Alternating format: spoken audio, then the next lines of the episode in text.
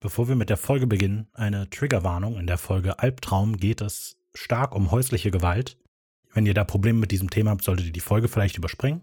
Solltet ihr selbst oder jemand, den ihr kennt, Opfer von häuslicher Gewalt sein, dann sind die Webseiten des Weißen Ringes und die Online-Datenbank für Betroffene von Straftaten für Telefonnummern, Online-Hilfen und Beratungsstellen in eurer Nähe in der Beschreibung verlinkt. Hilfe suchen ist keine Schande, egal ob ihr männlich, weiblich, non-binär, alt oder jung seid. Gewalt ist nicht nur körperlich, sondern auch psychisch. Habt keine Angst, etwas falsch zu machen oder fallt nicht in die, so schlimm ist es schon nicht, andere haben es bestimmt nötiger Falle. Es geht um euch und eure Sicherheit und euer Wohlbefinden. Ihr seid wertvoll und verdient Hilfe und Sicherheit. Links gibt's in der Beschreibung. Zuvor bei The Family Business. Und da macht er und faucht. Gibt sich bei uns nicht viel Mühe. Pass auf, Mädchen, ey. Da hat der Hakenmann die einfach in der Kirche verprügelt. Sam ist halt ein Heuchler. Living easy, loving free. Supernatural schauen, Folgen besprechen. The Family Business. Wir haben eine Menge zu tun. Mann, jetzt warte ich hier schon die ganze Zeit. Kann der Rafa nicht einmal, einmal pünktlich sein? Ist das zu viel verlangt? Oh mein Gott, entschuldige, Ricky. Oh Rafa! Gott, ich hatte das total vergessen. Wie kannst du unseren Podcast vergessen? Ich, oh, jetzt, ich habe die Tür aufgelassen, aber ist okay, oder? Ja, okay. das wird Lass schon uns jetzt okay einfach sein. anfangen. Wir sind ja, spät dran. Okay. Hallo, ich bin von der Versicherung und ich wollte fragen, ob Sie in letzter Zeit vielleicht irgendwas Auffälliges gesehen haben, wie einen schwarzen Truck oder so? Oh mein Gott, nein! Was war, was war das? Ich habe, glaube ich, geträumt. Ein paar Minuten später. Jetzt warte ich hier schon die ganze Zeit. Kann der Rafa nicht einmal, einmal pünktlich sein? Ist das zu viel verlangt? Oh mein Gott, entschuldige, Ricky. Oh Gott, Rafa! ich hatte das total vergessen. Wie kannst du unseren Podcast vergessen? Ich, oh, jetzt, ich habe die Tür aufgelassen, aber ist okay, oder? Nee, Rafa, mach die Tür bitte einfach lieber zu, okay? Na gut, okay. Bitte, mach. Oh, Nein, Rafa, nein! wa, ne, was? Tu es nicht! Was? Mach die Tür nicht auf. Äh, okay. Bitte lassen Sie uns in Ruhe! Okay, was ist los mit dir? Ich hatte eine komische Vision oder so. Oh nein, das klingt ja schrecklich. Eine von der Versicherung. Oh Gott. Ich glaube, das Intro ist schon viel zu lang, Ricky.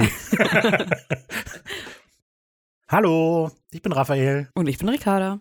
Wir sind The Family Business. Wir reden über Supernatural. Von Anfang bis Ende. Und wir sind schon bei Folge 14 angekommen. Hm. Angekommen.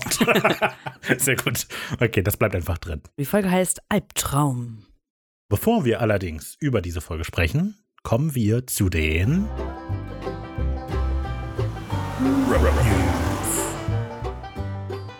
Okay, Punkt 1 auf der Tagesordnung. Lasst uns bitte wissen, wie ihr das mit den Schauspielern am liebsten geregelt hättet.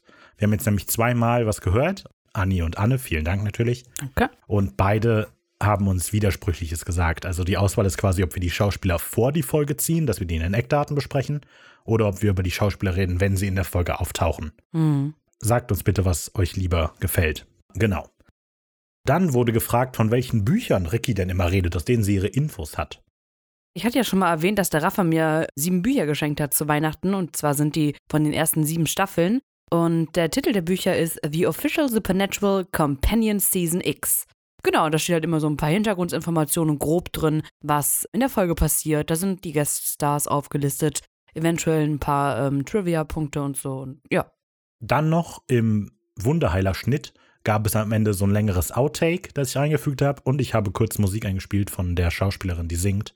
Das kam ganz gut an, so was ich gehört habe. Das heißt, wir werden das auch weitermachen, wenn es Sinn ergibt, allerdings. Also, wir werden jetzt nicht auf Biegen und Brechen versuchen, ein längeres Outtake zu finden, das ans Ende zu packen. Und wir werden auch nicht viel Zeit darin reinstecken, Outtakes zusammenzuschneiden, damit das am Ende lustig ist, weil das viel Arbeitszeit ist. Aber wenn es sich ergibt, dass wir einfach eine längere Passage viel schneiden oder rausnehmen, aber der Inhalt irgendwie lustig sein könnte, dann packen wir uns das auch wieder ans Ende. Genau. Und dann muss ich mich wieder entschuldigen bei Ricky natürlich, weil ich so ein Assi war, ein Wunderheiler. Mhm. Gerade meine Mutter hat sich beschwert. die hat ihn erstmal her zitiert. So redest du nie mit deiner kleinen Schwester. ich wollte mich aber auch ein bisschen rechtfertigen. Ich neige dazu, recht schnell zu unterbrechen, weil ich gelernt habe, wenn ich eine Frage habe und die am Anfang nicht geklärt wird, hilft das auch nicht, wenn ich erst am Ende frage, weil dann kann ich dem ganzen Rest nicht folgen. Aber ja, ich weiß, ich habe es auch immer versucht deutlich zu machen, ich war ein bisschen ein Arsch in der Folge. Hm. Es waren aber keine bösen Absichten. Okay. Das zu den Road News. Kommen wir zu einer Grauzone zwischen den Road News und der Jägerecke. Und zwar ist es so, dass wir recht viele, auch längere Meinungen zu Wunderheiler bekommen haben. Und auch zu Vogelscheuch haben wir schon recht viel bekommen. Und das freut uns beide natürlich sehr und wir lesen die auch sehr gerne. Wir können allerdings nicht immer am Anfang jeder Folge jede Nachricht einzeln komplett durchgehen. Und obwohl wir das sehr gerne lesen, fände ich es ein bisschen cooler, wenn halt andere auch wissen, was ihr uns so schreibt. Also, wenn ihr wollt, wäre es also cool, wenn ihr eure Nachrichten, solange sie jetzt nicht persönlich uns beide betreffen, an irgendeinem Ort postet, wo andere die auch lesen könnten. Du meinst oder, Kommentar unter dem Teaser der Folge. Oder bei Discord. die Ich Ricarda dachte, du hast immer, bist immer noch mit gehen. deiner imaginären Kippe am Rauchen da, mit deinen Lederjacken, Blues. Hey, weil ich sagen will, vielen Dank für die ganzen Zuschriften. Ihr könnt das gerne auch weiter so machen. Also, wir bekommen mittlerweile E-Mails auch geschickt. Das ist nicht nur über Direktnachrichten bei Social Media. Das könnt ihr auch alles gerne immer, immer so weitermachen. Aber ich glaube, es ist vielleicht für die anderen insgesamt ein bisschen interessanter, wenn sie eure Meinungen auch nachlesen könnten irgendwo. Also, wenn ihr kein Problem damit habt, versucht es vielleicht irgendwo zu posten, wo alles lesen können. Ja, das dazu. Dennoch habe ich ein paar interessante Aspekte aus den Zuschriften bekommen. Einmal von Anne zu Wunderheiler, die steht generell sehr auf deiner Seite, Ricarda, bei der Folge Wunderheiler. Thanks, girl. Und sie hat geschrieben, es ist ein schöner Abschluss und also zu der letzten Szene, über die ich mich ja so beschwert habe. Mhm. Es ist ein schöner Abschluss und ja, es ist inszeniert, aber von Sam. Sim, Sam inszeniert für seinen Bruder, um ihm zu helfen, das Thema zu verarbeiten. True. Und das ist ein guter Punkt, den ich auch nachvollziehen kann. Und das ist ein guter Punkt. Ich finde immer noch, ist sehr schön. Und es ist die erste Szene in Supernatural, wo ich geweint habe. Ja gut, ich weine schnell, aber egal. So, Anni hat geschrieben, auch zu Wunderheiler, die ist so ein bisschen hin und her gerissen zwischen uns. Aber den Aspekt, den ich interessant fand, war, verstehe Raffas Argumente, dass die Folge im letzten Drittel schlechter wird. Andererseits stört mich die Holzhammer-Methode slash das Subtil überhaupt nicht. Und da bin ich ganz bei Ricky. Danke, girl. Und ähm, naja, sie sagt ja eigentlich, ja, das ist irgendwie scheiße, aber es passt. Also sie erklärt das so ein bisschen besser, sie fasst das alles ein bisschen Besser besser als wer zusammen als ich. letztlich ist das, das hatte ich auch mal gesagt, glaube ich, am Anfang der Folge. Aber vielleicht habe ich das auch vergessen. Ich habe es mir im Ersteindruck aufgeschrieben. Die Thematik der Folge und die moralischen Fragen, die die Folge aufwirft, wenn man die auf die Spitze treiben würde, dann würde das wahrscheinlich der Serie im Ganzen eher schaden. Und deshalb macht es vielleicht Sinn, dass die Folge hier jetzt nicht so mega konsequent damit umgeht, aber sie trotzdem anspricht, so dass man halt immer noch ein bisschen drüber reden kann. Fand ich nur einen guten Punkt. Mhm. Und dann noch von Marion schließlich. Es gelingt Sam vielleicht erst durch Deans Krankheit, aber als dieser genesen ist, Dean zu überstimmen. Er lässt nicht zu, dass Dean einfach den Reverend umbringt, sondern er ist der Überlegte und setzt seinen Plan durch. Vielleicht zeichnet sich ja da ab, dass die Brüder irgendwann auf Augenhöhe arbeiten und Sam aus der kleinen Bruderrolle rauskommt. Ich bin gespannt.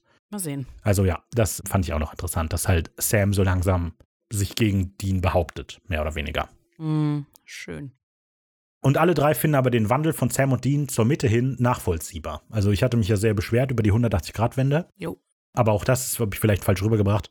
Ja, es macht Sinn, dass das irgendwann passiert, aber ich finde, das geht zu schnell und darauf komme ich aber auch nach jetzt in dieser Besprechung für diese Folge nochmal ein. Okay, gut. Zwei andere Sachen noch, die von Anne kamen.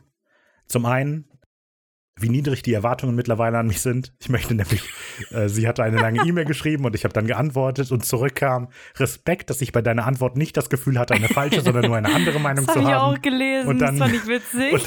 Und dann mehrere ähm, Smileys. Ja, also so tief sind die Erwartungen an mich schon gesunken. Gut. Teilweise bin ich das schuld, teilweise Ricky. Hey, Moment, was hab ich denn das jetzt zu so tun? sagst. Du, du drängst dich doch selber in die Position. Ja, ich mach da Witze draus und du da so, das ist echt so. Stimmt nicht. Ich sag sogar noch, wenn du weiter so Witze darüber machst, dann das kannst du nachhören in unserer Folge. Okay, dann ist es eben nur meine Schuld. Mann. Äh, Und außerdem hat sie gesagt, dass Jensen Ackles wohl auch mal für die Rolle von Christian Grey in Fifty Shades of Grey angedacht war. Sie hat das nicht weiter nachgeprüft, aber sie hat geschrieben, dass Jensen Ackles das mal erzählt hätte. Dass Okay. ein Produzent oder so mal bei dem war und den gefragt hat. Aber die Dreharbeiten von Supernatural sind dazwischen gekommen. Hm. Zum Glück hat er sich für Supernatural entschieden. Ja. Okay, gut. damit war es das jetzt aber. Und wir können in die Folge einsteigen.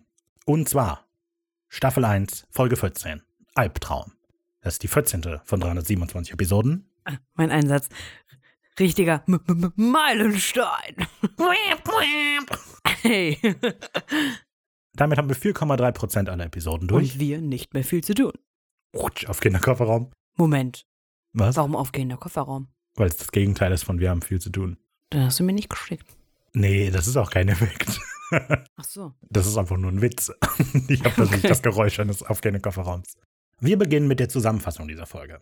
Sams Vorhersehungsfähigkeiten, ich hoffe, das ist ein Wort, gerät außer Kontrolle, während die Mitglieder einer Familie in Michigan einer nach dem anderen ums Leben kommen. Die Winchester-Brüder versuchen den Vorkommnissen auf den Grund zu gehen und stoßen dabei auf ein dunkles Familiengeheimnis und tiefschürfende Parallelen zwischen den Millers und ihnen. Sehr nichtssagende Zusammenfassung, aber hey. Der Ersteindruck. Äh, mein erster Eindruck ist Wowser. Ich finde die Folge sehr gut. Auch Ricky findet die Folge scheiße. Ich hatte mich schon, ich hatte schon gehofft, dass irgendwann eine Folge kommt, die ich sehr gut finde und Ricky doof. Also bis auf die miesen Effekte finde ich die Folge echt gut. Die Story ist schön düster und spannend. Und äh, ich finde, die ist die, was Wundereiler hätte werden können, wenn man das Konzept durchgezogen hätte.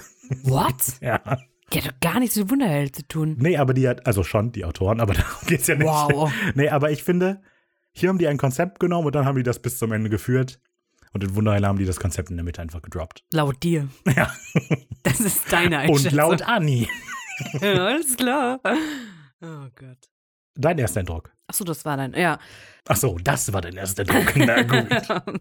Also klar, sie hat ein Konzept, so die Folge. Und die Folge ist nötig für Supernatural gewesen, weil sie uns ja eine Grundbasis gibt, auf die in weiter Zukunft und in naher Zukunft aufgebaut wird. Und ich finde, Sam macht diese Folge nicht unbedingt sympathisch. Also ich finde ihn nicht sympathisch in dieser Folge und deswegen, an sich ist die Folge nicht schlecht, aber ich mag Sam halt irgendwie jetzt nicht so gern Okay. in der Folge und deswegen, mm, es geht halt wieder so wenig um Dean. Weißt du, es ging jetzt, schon. äh? Also im Vergleich. Bitte? Letzte Folge ging es um Dean, klar. Und im Wunderheiler ein bisschen, aber so jetzt wird jetzt so komplett über Bord geworfen und jetzt geht es immer nur noch um Sam. Der zentrale Fokus ist Sam, ja. Aber die Folge hat viele Momente, wo man viel über Dean lernt, finde ich. Mhm. Na gut, da kommen wir dann ja später drauf. Okay, dann kommen wir jetzt zu dem Jingle für die Eckdaten.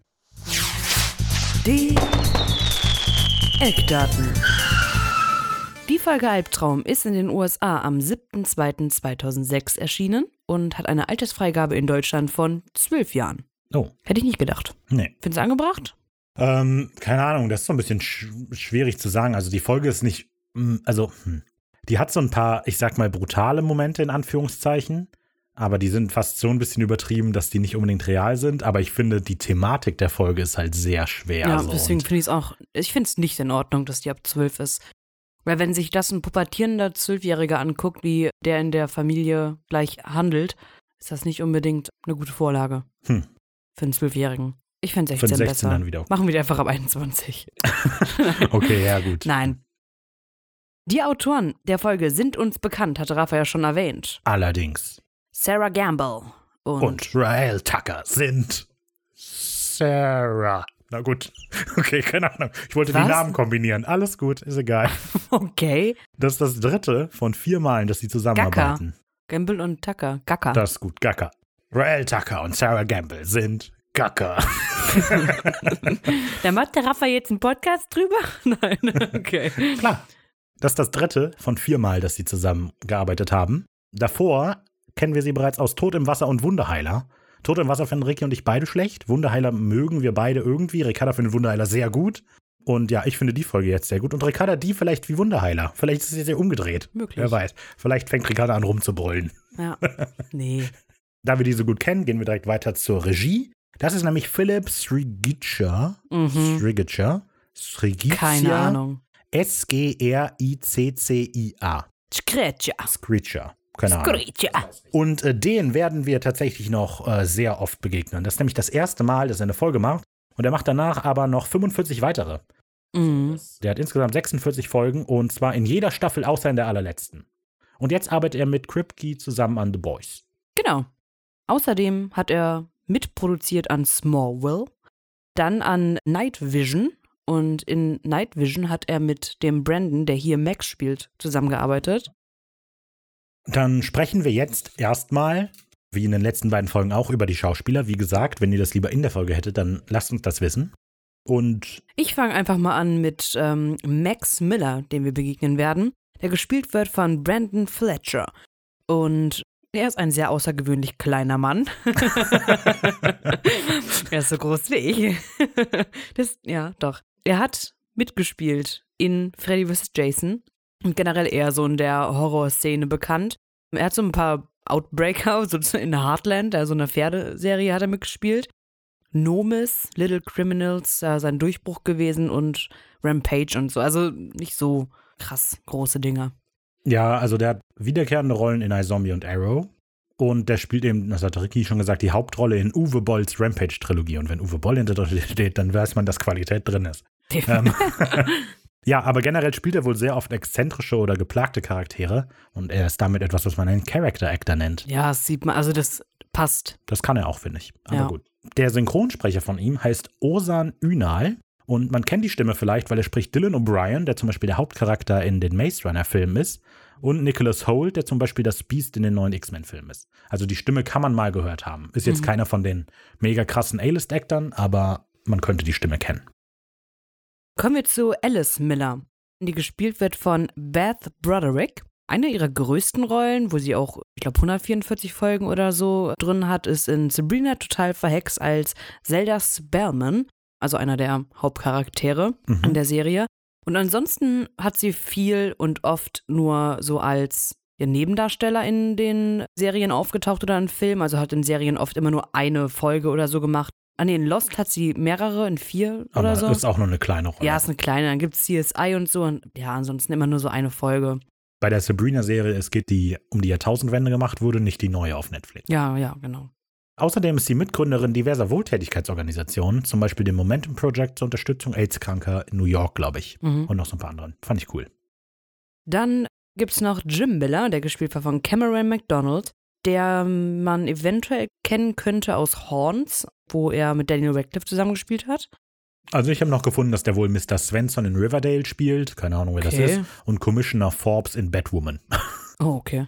Also das sind so die aktuellsten Rollen, die der hat. Aber ansonsten habe ich zudem auch nichts gefunden. Das ist jetzt nicht der, den man unbedingt kennt. So, dann gibt es außerdem noch Roger Miller, das ist der Onkel von Max und der Bruder von Jim und der Schwager von Alice, Teil der Familie. Der wird von Avery Raskin gespielt. Den kennt man aber so gar nicht. Mhm. Und das Einzige, was ich gefunden habe, ist, dass jetzt der jetzt wohl Agent für so Skriptschreiber ist und so weiter. Also Hm. der hat nicht mehr wirklich was vor der Kamera zu tun und auch hinter der Kamera nur indirekt. Es gibt aber noch einen interessanten Gastauftritt, mehr oder weniger. Das ist nämlich die Nachbarin, die am Anfang der Folge Dean und Sam erklärt, was in der Garage passiert ist. Mhm. Das ist nämlich Susan McFarlane. Und die ist verheiratet mit Kevin McNulty, den wir aus der vorletzten Folge kennen. Denn Kevin McNulty spielt ja den Roy LaGrange, den Wunderheiler. Ja, und die ist ganz interessant, weil die ist zum Beispiel Mitgründerin des Wet Ink Collectives. Das ist ein Schreiberkollektiv für weibliche Theaterautoren, um das Geschlechts- und Altersungleichgewicht auf und hinter der Bühne aufzuheben. Schön. So, das sind so die nennenswerten Schauspieler in dieser Rolle, äh, in diesem, in dieser Folge. So. Genau. Dann habe ich natürlich noch ein paar Auszüge aus dem Buch, die ich mal wieder zur Kunde bringen, nee, Kundtun möchte. kundtun möchte. Und zwar, das Größte, was ich eigentlich daraus nur geschlossen habe, ist von Rael, die sich ein bisschen unsicher ist wegen dem moralischen Konflikt, der in der Folge aufkommt, weil sie selber hat von sich gesagt, dass sie Charaktere eher kreiert, mit denen man sich identifizieren kann, wenn man sich darauf einlässt. Und dass man deswegen, wenn die böse sind, in einen moralischen Konflikt kommt. Und sie auch deswegen nicht wussten, was sie mit dem Charakter am Ende machen. Darüber sprechen wir in der Folge, was mit ihm am Ende passiert, deswegen will ich jetzt nicht spoilern. Aber das war wohl die einfachste Lösung. Dann, ähm, die anderen haben eher so ein bisschen über die Visual Effects gequatscht. Okay, da bin ich mal waren sehr gespannt. stolz, waren sie da alle irgendwie drauf. Wirklich, okay. Ja, weil das finde ich eine nennenswerte Schwachstelle. Nee, also da haben sehr viele drüber geredet. Und eine Sache noch, und zwar der Regisseur, der Philipp, der ist ursprünglich auch aus Michigan. Und er hat erzählt, dass, weil das ja in Michigan spielt, die Folge, er seine Schwester gefragt hat, die immer noch da wohnt und Utensilien hat einfliegen lassen, die als Requisiten in der Folge dienen. Oh. Und man sieht unter anderem später auch das Cappy von seiner Highschool und so. Ach so, oh. Das ist vielleicht. das ist das Cappy dann, was der Nachbar trägt wahrscheinlich. Genau. Ah, sehr gut. ja, das ist vielleicht noch ein bisschen interessant. Und außerdem hat er sich halt bewusst dafür entschieden, Bob Seger als Hintergrundmusik oft laufen zu lassen, Mhm. weil der auch aus Michigan ist. Ah, cool. Gut, Bob Seger hören wir ja auch direkt das erste Mal in Sequenz 1. Saginaw, Michigan, wo Träume wahr werden. wir sehen ein Auto, wie es gerade in eine Garage einfährt in einem, von einem großen Familienhaus. Ein Close-up auf das Nummernschild, wir können es genau lesen, MF6037, das wird später nochmal wichtig. Und in der Garage steht ein rotes Jetski, das ist nur sehr prominent, das wollte ich nur sagen. Ja, genau. Im Radio läuft währenddessen das Lied 2 plus 2 gleich Fragezeichen so, von Bob Seger. Mhm. Und eigentlich geht es da um das Militär und dass junge Leute in den Krieg und in den Tod geschickt werden, so. Aber ich finde die ersten paar Zeilen ganz interessant. Die sind nämlich Yes, it's true, I am a young man, but I'm old enough to kill. I don't wanna kill nobody, but I must if you so will. Vielleicht hat es ja was mit der Folge zu tun, vielleicht auch nicht. Ich Ja. fand's ne, wenn man will, Doch, kann man schon, da den Parallele schon, ziehen. Schon. Noch zu dem Auto. Ich habe mir hinten das Auto ein bisschen genauer angeguckt. Oh. Und zwar, also das ist ja MF 6037 Great Lakes. Und links am Auto ist ein Sticker, wo drauf steht, Say ja to the UPS. Und dann kann man es nicht richtig lesen. Aber ich habe versucht herauszufinden, was für ein Sticker das ist. Und es ist scheinbar von einer Solarinitiative in Michigan tatsächlich ein Werbesticker, der so geht, Say ja to the UPS Sunshine A. Okay. Ja, vielleicht Okay. nennenswert. ja, okay, cool. Der Mann ist also in seiner Garage, der hat scheinbar so einen automatischen Türöffner oder so im Auto. Auf jeden Fall, als er gerade den Motor abstellt und scheinbar nach hinten greift, um seine Jacke zu holen, schließt sich das Garagentor und für ihn unerwartet. Er guckt so ein bisschen verwirrt, aber denkt sich, na gut, okay. Und bevor er aber irgendwas anderes denken kann, sperrt sich plötzlich auch das Auto von selbst zu, während Jim, so heißt der Mann, immer noch im Wagen sitzt. Der Motor startet dann und dicker weißer Qualm kommt aus dem Auspuff und schließlich dann auch durch die Lüftung in das Auto. Ich habe gelesen, dass das ursprünglich schwarzer Rauch sein sollte, aber jetzt ist er wohl weiß, keine Ahnung wieso. Ja, macht Naja. ja mehr Sinn. Und das Radio spielt verrückt, während Jim versucht zu entkommen und dann aber immer schwächer wird und irgendwann zusammenbricht und dann recht klar wird, dass er wahrscheinlich stirbt oder gestorben ist. An einer Kohlenmonoxidvergiftung, oder? Daran stirbt man doch, wenn man im Auto einsteigt. Ja, ich glaube schon. Aber so schnell geht's nicht, Leute. Also wenn ihr im laufenden Motor an der Ampel steht, macht euch keine Sorgen. Na gut, aber er steht ja auch noch in einem geschlossenen Raum Ja, und der, die Abgase ist- kommen rein. Aber eine Minute. Und es ist ein altes Auto. Alte Autos sind generell scheiße. In allen Belangen. Wow! Ich wusste, dass es Reggie triggert. Und äh, ja, deshalb ganz gefährliche Abgase. Egal. Man weiß ja letztlich nicht, Ist wie der lange er da auch drin scheiße? ist. Ja. Wow! Er hat zwar eine wichtige Bedeutung für die Serie, aber ist trotzdem ein doofes Auto. ja, genau. Wahrscheinlich. So, während er also da drin erstickt, schaltet das Radio immer so, spielt so wild, spielt irgendwie verrückt. Und in der deutschen Synchro kommt nicht mehr wirklich irgendwas durch. Aber die zwei Sachen, die man im englischen Original sehr deutlich versteht, sind I'll Be Home Around Midnight einmal auf einem Kanal. Keine Ahnung, fand ich nur ganz spannend, weil es halt in der Nacht ist. Und dann Which One Gonna Bring You Salvation? Also, was verschafft die Erlösung quasi? Hm. Auch das könnte ja am Ende der Folge vielleicht wichtig werden. Wer weiß. Keine Ahnung. Ich habe versucht, dass die Folge Sinn macht. Mhm. Und dann aber, anstatt einem Cut to Black, endet das ja mit einem Cut to White. Too light. Oh, Cut to Light. Sehr gut.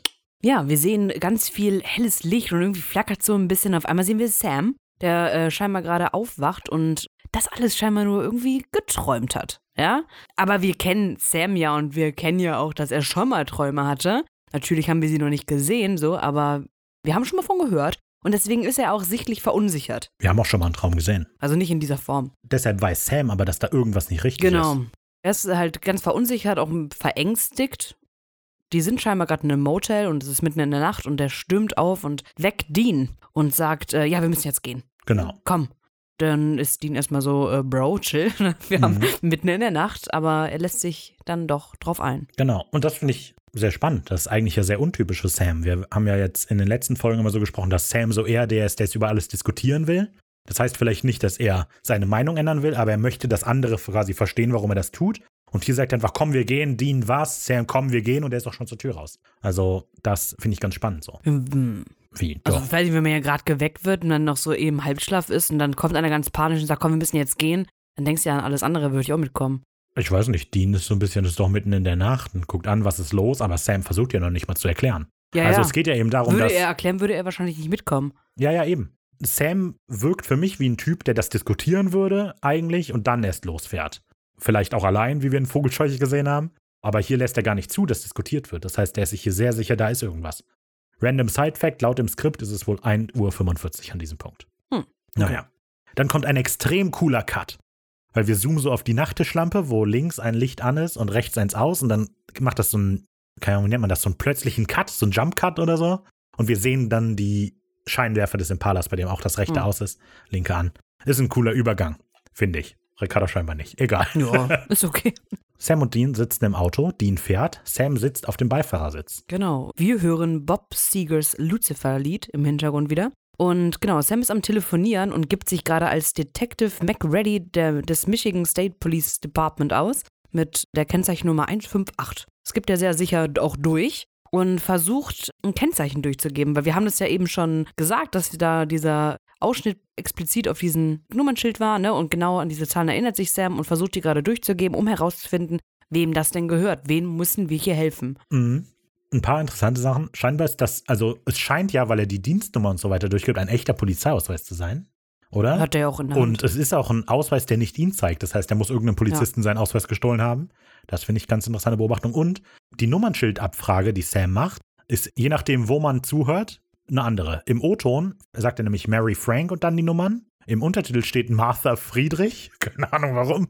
Und in der Synchro sagt er Mike Foxtrot. Und nur in der Synchro ist das auch das NATO-Militäralphabet. Ach ja, ja, ja, okay. Ja, okay, ich muss vielleicht etwas besser erklären. Also er Ja, gibt ja, halt die Nummern durch MF Jetzt habe ich es auch verstanden. Okay, alles klar. Dann ho hoffentlich haben es auch alle Zuhörer verstanden. Ja, auf jeden Fall Martha Friedrich fand ich im Untertitel sehr lustig. Und naja, so Sam soll dann kurz warten, ist aber extrem ungeduldig. Und Dean will ihn in der Zeit beruhigen, sagt, es war nur ein Albtraum, so hey, das wird bestimmt keinen Treffer geben. Und Sam ist sich aber sicher, dass es ein Vorahnungstraum war, wie er den schon bei Jess und ihrem Haus hatte. Dean hält das aber für Quatsch, weil da macht das ja Sinn, da war das seine Freundin oder das alte Familienhaus und hier, der hat doch gar nichts mit dem zu tun. Mhm. Warum sollte der da eine haben? Ja. Dann geht bei Sam am anderen Ende wieder jemand dran und gibt den Namen Jim Miller durch. Und er bekommt unter anderem auch seinen Wohnort gesagt.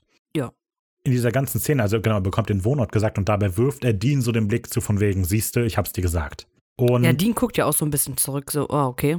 also Das ich, gibt's ja echt. du sagst so in der Folge geht's so gar nicht um Dean, aber ich finde, was bei Dean immer mitschwingt, die ganze Szene, wenn man auf den achtet, finde ich, merkt man, dass der extrem angespannt ist und eigentlich echt Angst hat, so, was ist hier los, was geht da mit meinem Bruder ab? und Klar, er aber halt gibt's ja- Sam gegenüber so dieses, nee, Quatsch, ist doch alles Blödsinn. Und wenn er da jetzt quasi sagt, hör mal zu, warum solltest du eine Verbindung zu denen haben, sagt er das zwar Sam auch, aber ich glaube, er sagt das vor allem, um sich selber zu beruhigen. Ja, ich finde, das ist so das, was hier immer mitschwingt. Okay. Naja, Naja. reden wir später nochmal drüber. Sie kommen auf jeden Fall an der besagten Adresse an, die durchgegeben worden ist. Man steht vor einem Haus, also mehrere Menschen stehen da, ein Polizeiauto und ähm, dieses Polizeiauto ist weiß und hat die USA-Flagge drauf. Polizeiautos in Michigan sind blau und haben die Michigan-Flagge drauf. Ja, und dann kommt ein Cut und da beginnt für mich Sequenz 2, was hinter geschlossenen Türen vorgeht. Vor diesem Haus und äh, neben dem Auto haben sich mehrere Menschen versammelt und gucken das Haus so an und äh, Sam und Dean gesellen sich dazu und versuchen Informationen zu kriegen, was dort passiert ist. Mhm. Ja, und Rafa hatte ja schon angesprochen, diese Nachbarin ist sehr offen und erzählt halt, was passiert ist, dass Jim Miller gestorben ist, dass man vermutet, dass es Suizid war Mhm. in der Garage. Und sie versuchen sich halt so ein bisschen Informationen noch zu erschleichen, was so die Familie angeht und ob es da irgendwas Ungewöhnliches gab bei den Nachbarn. Er meinte, nö, mir ist nie was aufgefallen, die waren immer so nett und alles. Und naja, Generell fällt auf, dass Sam und Dean die ganzen Ähnlichkeiten zu Sams Traum eben nicht entgehen. Also die werfen sich währenddessen immer wieder so Blicke zu. Und ja, das Ganze ist wohl etwa zwei Stunden her. Und dieser Fakt scheint Sam ein bisschen fertig zu machen. Ja. Wir sehen in dieser Sequenz auch einen Zoom auf die trauernde Familie. Und als Sam die dann sieht, scheint er nicht mehr so wirklich klarzukommen mit der Situation und geht zum Impala. Ich habe natürlich geguckt, die Nachbarin hat erklärt, dass sie, also sie sagt sowas, oh, hätte ich ja nie gedacht, so, der wirkte immer so normal und so. Sie sagt nämlich, sie hat ihn immer wieder in der St. Augustine-Kirche gesehen und sie sagt den Namen der Kirche sehr explizit. Deshalb habe ich mal geschaut, wer denn St. Augustine ist. Ja, letztlich ist es einer, der hatte viel mit der alten christlichen Kirche zu tun und da viel vorgegeben. Aber was ihn vor allem ausmacht, war, dass er eine stark dualistische Weltanschauung hatte. Das heißt, für den gab es zwei deutliche Gegensätze, die die Welt bestimmen. Zum Beispiel Gut und Böse. Und ich finde, das ist so ein Thema, das in der Folge nochmal aufgegriffen wird, primär mit Dean später. Deshalb wollte ich das gerade nochmal sagen. Sehr interessant. Mhm. Vielen Dank.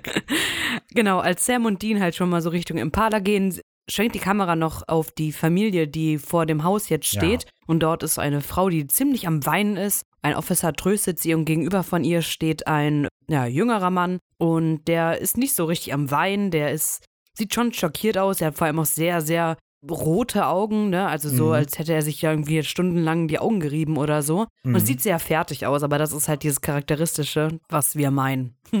Das Genau. ist etwas, also was ich da schon bildlich sehr nett finde. Also es ist auch, äh, es kommt ja noch Roger dazu. Wir wissen jetzt noch nicht, wer das ist, aber wir erfahren später, es ist der Onkel. Der kommt wohl gerade dazu, um die Familie zu trösten. Und in der Art, wie die sich untereinander verhalten, in dieser kurzen Sequenz, finde ich, sieht man schon einiges. Ja. Also, weil zum einen sind Max und Alice, die stehen ja nicht nebeneinander. Man würde meinen, so, dass Mutter und Sohn vielleicht nebeneinander stehen, wenn sich der Vater umgebracht hat oder so. Und da sind sie aber beide außerhalb der Tür, aber so weit auseinander, wie es geht, quasi. Einer links an der Tür, einer rechts. Und als dann Roger dazu kommt, legt er so zuerst Max die Hand auf die Schulter, aber Max zieht sich so leicht nach hinten zurück. Ja. Und auch das sagt schon ein bisschen was. Ja, vor allem guckt äh, Max, also ja, das ist halt der junge Mann, den wir da gesehen haben, auch die ganze Zeit so ein bisschen in die Menge. Er guckt gar nicht die Familie an. Ja. Mhm. Ja, während wir das sehen, ist Dean dabei, Sam so ein bisschen zu trösten und sagt so, hey, wir waren schnellstmöglich ja vor Ort, so, ne, wir hätten halt nichts machen können, mach dir da keinen Kopf und so. Und Sam versteht das Ganze aber nicht so. Warum passiert das? Warum kriegt er diese Vision und kommt an und es ist zu spät? Also Ja. warum kriegt er die und kann nichts dagegen tun? So, das, macht ja gar keinen Sinn. Das ist etwas, was ich finde, in der Folge immer weiter angedeutet wird. Das wird dann auch deutlich. Aber Sam scheint zu wollen, dass das etwas sehr Besonderes und etwas Höheres bestimmt Ja, ist. voll. Das ist das, was mich halt auch ein bisschen nervt. Aber ihr jetzt noch nicht so, aber später in einem Mhm. Gespräch der beiden nervt mich das sehr. Okay. Und deswegen mag ich Sam halt auch irgendwie nicht wirklich in der Folge. Na gut, kommen wir dann wahrscheinlich dann nochmal zurück. Das ist richtig krass bei dieser Folge. Also ich habe sie ja jetzt mehrfach gesehen so, ne? Aber ich habe mir auch sehr, sehr, sehr viele Notizen gemacht. Aber wenn ich jetzt aus dem Kopf das erzählen müsste, kann ich es nicht. Ich erinnere mich nicht so an die Folge, obwohl ich sie auch gerade eben nochmal geguckt habe. Ja. Also an Details und so erinnere ich mich nicht. Ich muss das alles ablesen. ja, Das ist richtig krass. ich habe auch sowas. Ich weiß genau, was du meinst. Das liegt aber auch daran, also wir sind jetzt nicht mehr ganz in der Nachbesprechung. Ich hoffe, man kommt Nein, da durch. nein, das ist aber ganz kurz. als Randnotiz, genau. Das ganze letzte Stück, also das Finale der Folge sind 20 Minuten quasi. Ja, das geht echt lang. Also in der Folge passiert an sich echt wenig so. Und deshalb hat man das Gefühl, man vergisst alles Mögliche. Und ich habe mir auch mega viel aufgeschrieben. Ich glaube, die Notizen sind die längsten. Ja, man, bei Aber es mir ist einfach, weil ich, ich will dann versuchen, alles möglichst genau aufzuschreiben, wie das passiert, weil ich finde, dass Regie in der Folge echt gut ist und man viel so durch allein Beobachtungen schon sieht, aber auch das Skript spannend. Und deshalb habe ich so viel aufgeschrieben, aber mir geht's genau wie dir. Das Wenn ich krass. das nicht ablese, weiß ich nicht mehr, was passiert Ja. jetzt an der Stelle. Mhm. Das ist richtig. Und es sind auch so viele Gespräche, die einfach da stattfinden. Dann will man das möglichst genau und so. Naja, machen wir mal weiter, Ja. okay? Dean versucht so ein bisschen alles auf den Zufall zu schieben, aber für Sam ist so klar, hör mal zu, das ist doch Quatsch, ich habe das doch gesehen. Das ist doch dumm, was du hier redest. Irgendwas hat Jim getötet, aber weder Sam noch Dean wissen eben, was es ist. Dean ist während des ganzen, der ganzen Szene sichtlich besorgt um Sam. Er sagt das ja auch sogar. Genau, er sagt ich habe ja Angst auch. um dich. Ja. Er guckt Sam halt so an und Sam fragt so, Hä, was? Und dann meint er so, ja, gar nichts, Mann. Ähm, ich mache mir einfach nur Sorgen um dich. Und dann erwidert Sam, jetzt guck mich doch nicht so an. Und dann sagt er so, will dich schon angucken. Ja. ja, weil Dean aber so versucht, glaube ich, halt die Situation umzukehren. Der hat immer gedacht, ach shit, das ist echt ernst. Ich muss irgendwas Dummes sagen. Und dann sagt er halt auch einen dummen Witz. Macht er ja auch öfter Äh, noch in der naja. Folge. Genau, aber es ist halt schon relativ spät abends und dann will Dean fahren und sagt so, komm, wir machen das morgen alles, ne? Wir können ja jetzt eh nichts mehr wirklich erreichen. Und Sam bringt dann ein, dass, äh, Die bestimmt nicht mit ihnen reden wollen. Warum genau, sollten stimmt. die jetzt mit Fremden ja, reden? genau. Und dann sagt Dean so, yo, Ich äh, da schon eine Idee. ja, und genau. grinst so blöd in sich rein. Und Cut. Sequenz 3. Kiss the Priest. Haha. Hä? Verstehst du? Ja, Sehr ich musste mir gut. gerade meine Notizen durchlesen. Sehr gut. Die hat es ja bis jetzt noch nie interessiert, ob die Leute mit denen reden wollen oder nicht. Und Das jetzt stimmt geben sie sich aus als Priester. Aber ich überlege gerade, haben die denn jemals so, wo das tatsächlich so persönlich war für eine Person und so direkt danach? Normalerweise finden die ja diese Informationen etwas verspätet raus und reden dann mit irgendwelchen Betroffenen. Also zum Beispiel in Wendigo, als die mit denen reden, ist das halt schon eine Weile her. Und hier ist halt, der hat sich umgebracht und dann kommen die zu denen und wollen mit denen darüber reden. Aber ja, das ist ein guter Ja, Punkt. nee, in Tod im Wasser und so. Ja, das stimmt. Also, Das stimmt wohl. Naja, Das stimmt. Überall eigentlich. Ja, das ist wirklich so. Naja. Naja. Die goldene Regel der Familie ist aber ab dieser Stelle, wir reden nicht sofort nach dem Tod mit denen. Genau. Ja, genau. Es ist der nächste Tag und es klingelt an der Tür der Millers und dort stehen Sam und Dean verkleidet als sexy Priester. Bitte, Vater, Sam und Dean. Vater. Genau. Nicht Sam und Dean, sondern Father Simmons und Father Freeley. Das sind äh, Gitarrist und Bassist von Kiss. Ja. Wenn es interessiert. naja, sie sagen, dass sie halt Geistliche sind und Von der St. Augustine. von der St. Augustine und Roger steht vor ihnen und ist so, aha, mhm, mhm. Er nickt halt nur die ganze Zeit, er Ja. sagt gar nichts. Naja, sie sprechen so ein bisschen das Beileid aus und sagen, ah, tut mir alles ein bisschen leid. Äh, und Dürfen wir reinkommen? Fragen sie erstmal auch. Okay, ja, das machen sie dann drinne. Ja. okay. Ja, sie versuchen das so ein bisschen auf Gottes Schiene zu klären. Also Dean vor allem, Ja, äh, er macht so enorm. die typischen Klischeesprüche. Also das, was man alles mal so über Religion gehört hat, bringt er jetzt praktisch ein, auch später noch. Ja, und äh, Roger greift halt so ein und sagt so, ja komm, ne, mein Bruder ist gestorben, lassen Sie mich einfach bitte in Ruhe. ja, der hat keinen Bock auf Priestergerede gerade. Nee, Mhm. gar nicht. Und äh, die Alice, also die Stiefmutter, Das Mutter, wissen wir noch nicht, noch genau. nicht, aber Schwägerin von Roger, Ja. kommt gerade aus der Küche oder so mit was in der Hand, mit ein paar Snacks und sagt so, Roger, Ich habe das Gefühl, dass Roger gerade so richtig loslegen will, so von wegen, ne, was soll die ganze Scheiße, was kommt ihr jetzt hier mit eurem dummen Gott an und so weiter? Und äh, Alice aber gerade so reinkommt und sagt, Roger, der hält sich dann zurück und geht dann auch. Roger, Roger. Ja. ja. Das ist voll gut. Ja. Die Alice ist einfach aus der Küche gekommen und die hat gerade ein Walkie-Talkie dabei. Und hat dann gerade was gesagt und sagt dann Roger. Roger, Roger. Und der dann, oh, und Alice, ah fuck, ich wollte die gar nicht. Das ist gut. Okay, also, die redet Ja. mit dem Walkie-Talkie mit irgendwem. Genau. Naja, äh, ja, genau. Sie bittet dann aber halt nochmal die beiden Vater, wie nennen wir? Fa- Father, Priester. Priester. Jetzt in dem äh, Fall. doch jetzt Priester, okay. Ja. Sie bittet die beiden Priester, Sam und Dean, also dann jetzt äh, doch rein. Dort findet scheinbar gerade eine Gedenkfeier oder eine Abschiedsfeier. Ein Leichenschmaus, irgendwas findet da Das halt ist gerade statt. toll. Sehr voll. Mhm. Leute, wir haben Corona. naja. Die wussten das damals noch nicht, Ähm, nee. Ricky. So, und die sitzen auf der Couch und die trinken gerade noch so einen Kaffee, ne? Sie gibt das so den Sam an. Sam verbrennt sich, das ist ein ganz Mhm. nettes Detail eigentlich. Und Dean fährt halt fort mit seinen geistlichen Gerede da, ne? Und naja, ich glaube, er hat gar keine Ahnung, wovon er eigentlich. Nee, Äh, also der redet so so ein paar Phrasen. Raus. Gott Ja. beachtet, äh, behütet seine Schäfchen oder was weiß ich, sagt er ja. Und anders als Roger scheint sich Alice aber sehr darüber zu freuen, über die Ja, Unterstützung. klar. Ja, ja. Also die sagt, vielen Dank, dass die Kirche extra kommt, das ist uns jetzt wirklich sehr wichtig. Alice bringt dann den Kaffee weg und in der Zwischenzeit schnappt sich die noch ein kleines Würstchen. Und ganz witzig, das ist eine improvisierte Szene von Jensen Eckel gewesen. Es war nicht im Skript, dass er sich ein Würstchen nimmt. Ganz witzig. Soll scheußlich geschmeckt haben, aber es sollte einfach den Charakter von Dean unterstreichen. Apropos improvisiert von Jensen Ackles, fällt mir jetzt gerade so ein. Dean trägt ja immer diese Halskette. Und äh, das ist auch einfach, hat Jensen Ackles gedacht, diese Halskette würde cool zu Dean passen. Und die wird dann ja später in der Serie tatsächlich nochmal relevant. Ja, aber sehr. es ist einfach nur etwas, das sich Jensen Ackles gedacht hat, würde cool zu Dean passen. Ja, hat er Ist recht. mir jetzt gerade random eingefallen an diesem Punkt. okay. Sam wieder bricht Dean, also nicht, er hat ja gar nichts gesagt, aber er sagt dann so zu, zu Dean so, sie sollten sich ein bisschen, ein wenig mäßigen, Pater. Und das Ja. finde ich mega, Mhm. weil äh, das ja die Synchronstimme von Anakin ist aus Star Wars und diese Szene, wie er es sagt, hat mich voll an Star Wars erinnert. Okay. Sie sollten sich ein bisschen mäßigen, Pater. Ich weiß nicht. Gut. Mein Padawan, irgendwie, ich fand es voll toll. Okay. Ich lieb Star Wars. Ja, also Sam findet auf jeden Fall, dass Dean da zu dick aufträgt. Der scheint das alles nicht so ernst zu nehmen. Vielleicht ist das die Befürchtung, die Dean hat, weil ich glaube, für Dean selber ist nicht so richtig klar, dass er zu dick aufträgt. Also, weil wir wissen ja auch aus dem Hakenmann und so weiter, dass dieses Konzept von Kirche und Religion für den einfach quasi nicht existent ist. Und Sam liest das Ganze vielleicht aber so, als würde Dean ihn nicht so ernst nehmen. Keine Ahnung. Ja, kann sein. Nur doch. grob spekuliert. Genau. Ja. Auf jeden Fall kommt dann auch Alice wieder. Und Dean hat noch das Würstchen halt im Mund, versucht halt quasi Mhm. das schnell runterzuschlucken, während er aber auch spricht. Das ist äh, sehr, Sehr lustig. Ähm. Genau, sie reden halt ein bisschen über Jimmy und über, über die Ehe generell, mhm. wie er halt war als Mensch und so, ne? Und sie sagen halt wie immer, wie es ihnen leid tut und das muss ja alles schrecklich gewesen sein, ihn auch zu finden. Und dann sagt sie so, ich habe ihn gar nicht gefunden, das war sein Sohn Max. Ja, Und wir, äh, wir sehen ja. Max dann zum ersten Mal so mehr oder weniger aus der Nähe.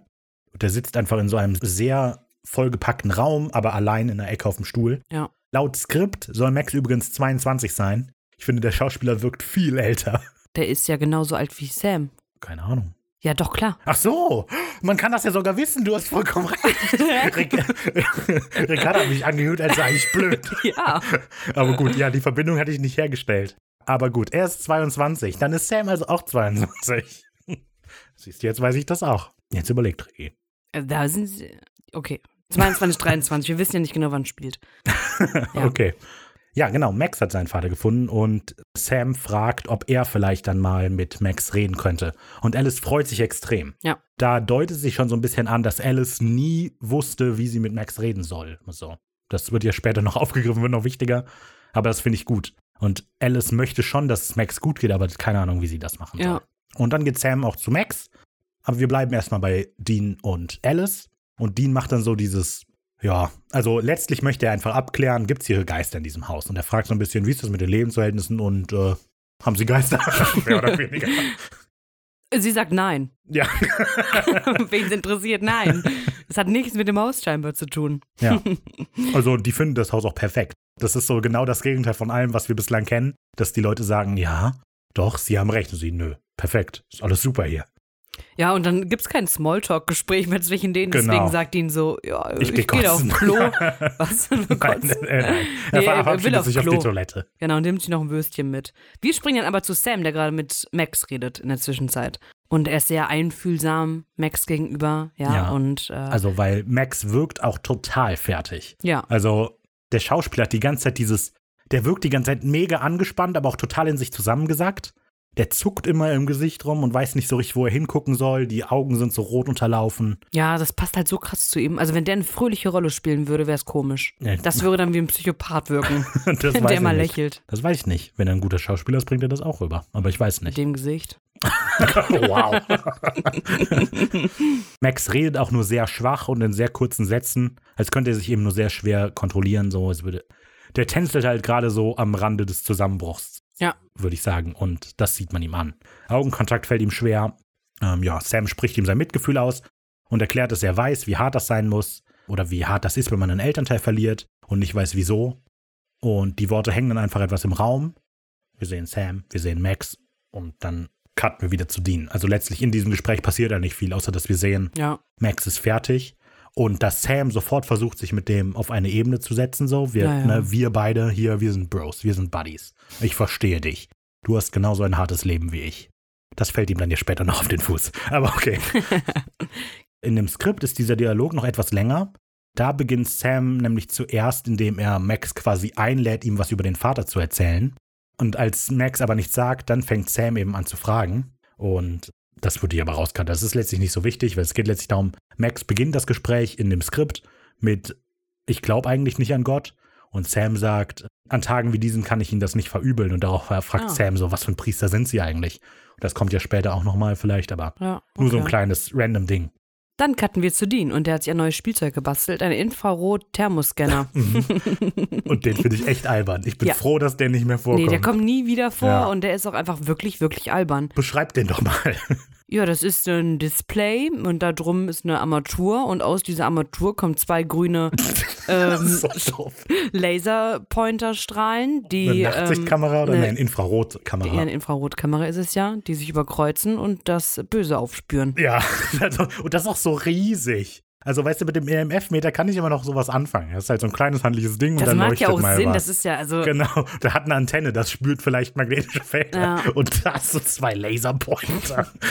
das macht keinen ja, Sinn. egal. Damit findet er ja auch zum Glück unauffällig. nichts. Nee. Ja, genau. Genau, ja, er findet nichts. Er hört dann, wie jemand die Treppe hochkommt, das ist aber nur Sam. Mm, Ein nettes Detail, der fühlt so, also da steht so ein Beistelltisch und er gleitet da so mit den Fingern lang und geht auch die Türrahmen ab. Und ich wusste nicht, was gemeint ist, aber im Skript steht, dass er nach Ektoplasmaresten sucht. Also der Dean, der kennt sich aus. Ja. Schwefel. Ja, ja, aber er sucht nach Ektoplasma laut dem Skript. Echt? Mhm. Poltergeist also. Hm. Banana Wow. Brain Ricardo's in the house.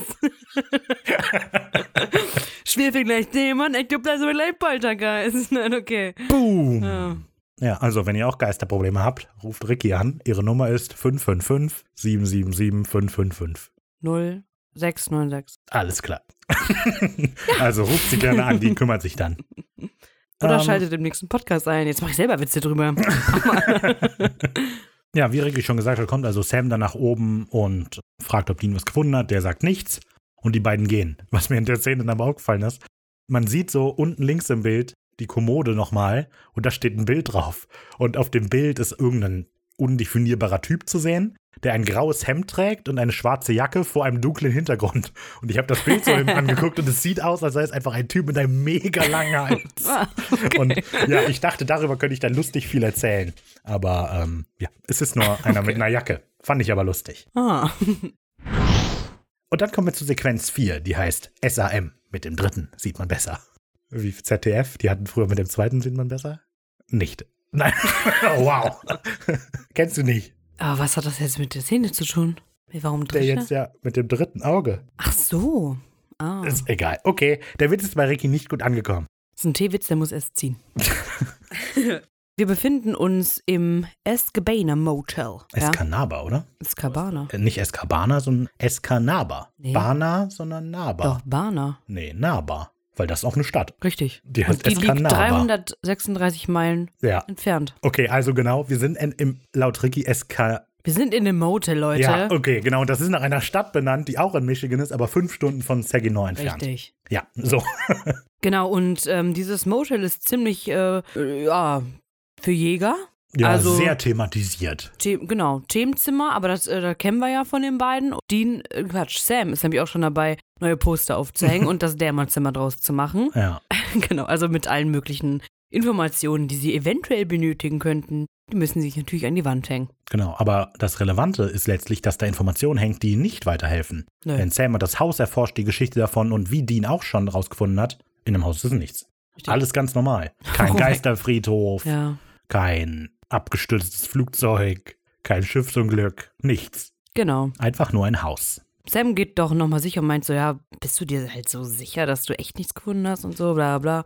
Und Dean sagt, ja, es ist halt alles nur vielleicht wirklich ein Zufall, Mhm. ähm, dass dein Traum und der Tod da jetzt zusammenhängen miteinander. Du bist vielleicht nichts Besonderes. Und Sam sagt so, so ich muss aber was Besonderes sein. Ja, das tut er wirklich. Und als er dann gerade die These aufstellen will, dass er vielleicht gar nicht eine Verbindung zu dem Haus hat, sondern zu Jim, bekommt er ganz heftige Kopfschmerzen und knickt unter Schmerzen zusammen. Ah! Und Dean ist besorgt und kommt zu ihm, als plötzlich Bilder vor Sams Augen aufblitzen und wir scheinbar in eine Vision eintauchen. Ja, richtig. Ja, Genau, und zwar sehen wir aus einer Perspektive, aus einem Flur raus, eine Wohnung. Dort geht die Tür auf und wir sehen Roger Miller, der gerade mit seiner Einkaufstüte nach Hause kommt, in die Küche geht und sich erstmal ein Bier genehmigt. mhm. Ich meine, gut, sein Bruder ist gerade gestorben, dann darf er ja auch ein Bier trinken. aber wie er guckt, ist ganz, äh, oh, wow, das ist mir gar nicht aufgefallen. Oh, okay. Ja, okay, das lassen wir kurz sacken. Sehr gut. Was mir aufgefallen ist, wir erfahren später, dass Roger mal ein eigenes Haus hatte und neben den Millers gewohnt hat. Mhm. Und jetzt wohnt er in so einem kleinen, sehr spärlich eingerichteten Apartment. Mhm. Finde ich interessant, da muss irgendwas passiert sein. Ja, Krass. er trinkt nämlich noch Alkohol. Ja. Und wie er das aber so anguckt. Also ich finde ich find seinen Ja, Blick aber extrem verstehst komisch. du's nicht? Ja doch, ich raff's. Okay. das ist gut. Weil deswegen ist er so abgestürzt. Oh, du meinst wirklich, also du meinst Ja. richtig, er ist richtig krass Und Alkoholiker Jim ist ja zum, Jimmy ist ja zum Glauben rübergegangen hat mit dem Alkohol ja verzichtet. Er sagt ja auch später, dass er zum ersten Mal wieder zur Flasche, Flasche gegriffen hat und jetzt deswegen ja den verprügelt hat und so. Okay, ich hatte nicht gedacht, dass es ein Subplot ist, dass der Alkoholiker ist. Aber okay. Krass, ja. Gut. Ja. Also der ist abgestürzt, weil der Alkoholiker ist. So, und von dem Kamerawinkel, der eingestellt ist, könnte man erahnen, dass da gerade irgendwie eine dunkle Figur Was oder heißt, so. könnte man erahnen. Ja, gut, Das Bild ist für ein das- paar Sekunden schwarz, weil Ja, jemand vorbeigeht. Scheinbar geht jemand da Genau. lang. Okay. Roger steht noch in der Küche und wir sehen im Hintergrund ein Fenster. Das geht auf. Mhm. Genau. Und der wundert sich so, Alter, äh, ich war es nicht. Alter, das ist ja weird. ja, ist ja so. Zu tief ins Glas geguckt wahrscheinlich. Oh, Maybe. Ja, Er geht hin und macht das Fenster wieder zu. genau. Ja, er verriegelt es auch nach oben, das ist wichtig. also es ist halt so ein Fenster, das nach oben aufgeschoben. Ja, ja, ist ja öfter so. In, Ja, in Amerika, Amerika, ist das ja, ja. so. Mhm. Wir sehen links noch so eine Feuerleiter, so ein bisschen vorm Fenster ist ein Blumenkübel und so, wie es halt so ist, ne? Mhm. Er macht es dann wieder zu, geht wieder zu seinen Einkäufen, tut sein Brot da raus und so und das Fenster geht schon wieder auf, Mhm. Obwohl es abgesperrt war. obwohl es abgesperrt war. Er wundert sich halt auch darüber, geht zum Fenster und lehnt sich raus und guckt also so er kriegt es noch nicht mal erstmal zu. Also er versucht Ach erst von ja, drinnen stimmt. ganz fest dagegen zu drücken, Ja. aber geht einfach nicht. Ja, dann lehnt er sich da raus und legt sich so hin, dass er quasi wie auf einer Guillotine legt er sich hin. Verrückt. Naja, und dann passiert auch genau das. Wir sehen ja, was sehen wir? Wir sehen, wie das Fenster runterkracht. Wir sehen, wie Blut an das Fenster spritzt und wie so Wie ein der Kopf in in den Blumenkübel. Rollt. Aber wir sehen nicht, wie, Wie ein eigentlich. Attrappenkopf. Ja, okay. Ich finde es, ja, okay. Ich finde halt die Effekte in der Folge nicht so mega gut. Egal. Also wir sehen auf jeden Fall, dass er enthauptet wird, der Roger. Und dann sehen wir wieder, nachdem wir jetzt diesen Cut zum Hals gesehen haben, sehen wir jetzt einen Cut to White. Haha. Haha. Und wir sind wieder bei Sam, der im Hotelzimmer ist. Die Bilder flackern immer noch so ein bisschen vor seinen Augen. Aber er versteht sofort, etwas wird Roger Miller töten. Genau, das kommuniziert er dann auch mit Dean. Sequenz 5. Jetzt bloß nicht den Kopf verlieren. Haha. Im Auto scheint Sam immer noch so ein bisschen dizzy zu sein. Der hält sich auf den Kopf und so weiter. Hat aber die Adresse von Roger Miller herausgefunden, wieder über das Telefon. Und Dean ist hauptsächlich aber um Sam besorgt. Also der guckt ihn immer wieder an mit offensichtlich besorgtem Blick. Es herrscht einen Moment Stille und dann sagt Sam, dass er Angst hat. Die Albträume sind schon schlimm genug und jetzt hat er auch noch Visionen am Tag. Und die werden noch immer intensiver und schmerzhafter. Mhm. Man sieht Sam an, dass er sichtlich verzweifelt ist. Der, so, warum passiert mir das alles? Warum passiert das den Millers? Und warum sieht er die Millers sterben? Und da, finde ich, merkt man eben, dass Sam so ein bisschen, also Sam will denen helfen. Der möchte nicht einfach Leute sterben sehen, ohne dass er dabei etwas tun kann. Willst du den Satz nochmal sagen? Welchen Satz? Was möchte Sam nicht? Ich weiß nicht, ich habe vergessen, was ich gesagt habe. was möchte Sam nicht? Sam möchte nicht einfach zusehen, wie Menschen sterben. Ja? Was hat er denn bevor immer getan? Er wollte beim Wendigo doch auch weiterziehen, obwohl Ja, er wusste, die recht. Konsequenz daraus ist. Du hast recht. Es betrifft halt nur jetzt ihn persönlich Ja, und möchte sich wichtig genau. machen. Ja, ja. Pitsch. Sam ist ein Arsch. Das meine ich. Das macht Aber das Sam ist so generell. unsympathisch. Du fandest den immer noch voll sympathisch. Ja, aber das macht ihn unsympathisch, dass er dieses so krass auf sich bezieht. Und jetzt geht's hier um mich, ja? Normalerweise, und er wusste, bei anderen auch, also bei Vogelscheuche, Wendige und so, wenn ich jetzt das nicht mache, weiß ich ganz genau, Menschen sterben. mhm. Und jetzt? Ich weiß, was du meinst. Also du hast recht. Das ist aber der Charakter, den wir von Sam kennen, finde ich. Den lernen wir jetzt erst so richtig kennen. Ja, aber das Also haben wir das doch die ist ganze so ein- Zeit schon kennengelernt. Ja, aber das finde ich jetzt einen richtigen Arschloch-Move, weil er jetzt so als Wichtigtour macht. Äh, Ich möchte ja unbedingt den Menschen helfen. Und das finde ich scheiße. Ja, also, weil jetzt glaubt er irgendwie, es ist sein Job, weil er diese Vision hat und vorher Ja, hat er weil halt nicht er gedacht. wichtiger ist. Es geht nicht um die Menschen, die er rettet, es geht um sich, Ja, um zu erkennen, ja, ja. dass er zu was Höheren bestimmt ist. Das Und das stimmt. macht ihn jetzt so unsympathisch. Damit tritt er sich ja später selber auf den Fuß. Also ich finde, er bekommt genau für diese Denkweise später seine Abrechnung am Ende der Folge. Es wird es ja nicht ändern. Ja, gut. Ich, ich bin deiner Meinung letztlich, aber ich finde, das war ja klar. Ich finde, es ist halt der Charakter von Sam. Ja, deswegen mag ich die Folge nicht so. Aber findest du das, also ich finde die Folge deshalb gut, weil man merkt, pff, was das für ein Charakter ist. Naja, gut. Also ich habe damit überhaupt kein Problem. Dean meint auf jeden Fall, ach komm, das wird schon wieder. Wir haben es immer mit sowas zu tun, so ist auch alles okay. Und Sam, nee, ich kaufe das nicht. Aber hier, das hat etwas ganz Besonderes, weil das hat jetzt mit denen zu tun und nicht einfach generell, da ist irgendetwas hinter mir her, hinter der Familie her. Mm, Er bittet dann Dean, ehrlich zu sein. Sag mir, hast du keine Angst? Und ja, Dean sammelt sich kurz und so cool wie er kann, ich habe keine Angst. genau, guckt aber nochmal so ein bisschen zu Sam rüber, so, ja, guckt der? Genau. Es ist Stille und dann wird Dean plötzlich unsicher und versucht herauszufinden, ob das quasi Sam beruhigt hat. Der Charakter, der am meisten handelt in der Folge, ist klar Sam so, aber über Dean lernt man auch so einiges, finde ich. Weil jetzt da zum Beispiel, finde ich gut, der hat letztlich auch Angst, aber es geht ihm halt darum, oh, Sam hat auch Angst. Ja, blöd. Ich habe auch keine Worte mehr. Komische Aufnahme heute. Komische Aufnahme. Ähm, Deans Line Delivery ist ganz komisch im Deutschen. Ich weiß nicht, der sagt das so komisch. Ich habe keine Angst. So, so wie am Ende von Ja. Ghostbusters. Ich fürchte mich nicht vor Gespenstern. Also er sagt das, glaube ich, bewusst so. Also ich finde, im Englischen kommt es auch so rüber, dass er nicht sagt, ich habe keine Angst, dass uns passiert oder so, sondern er will signalisieren, ich habe generell keine Angst. Ja, ja. Mhm. Das will er sagen und nicht, ich habe be- nicht bezogen auf die Situation jetzt keine Angst. Aber ich finde, das kommt im Deutschen kommt das so ein bisschen so fast sarkastisch rüber oder so. Ich weiß ja, nicht. Echt? Hm. Also ich Okay. finde die Line Delivery ein bisschen komisch, aber naja. Sie kommen an an der Adresse, die sie erhalten haben und Roger Miller nähert sich gerade den Apartment-Komplex und den sehen die beiden auch. Mhm. Und, Und- brüllen ihn direkt an.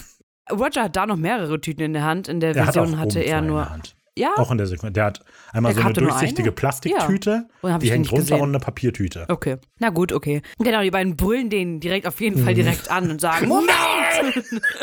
okay. So macht man das. Ja.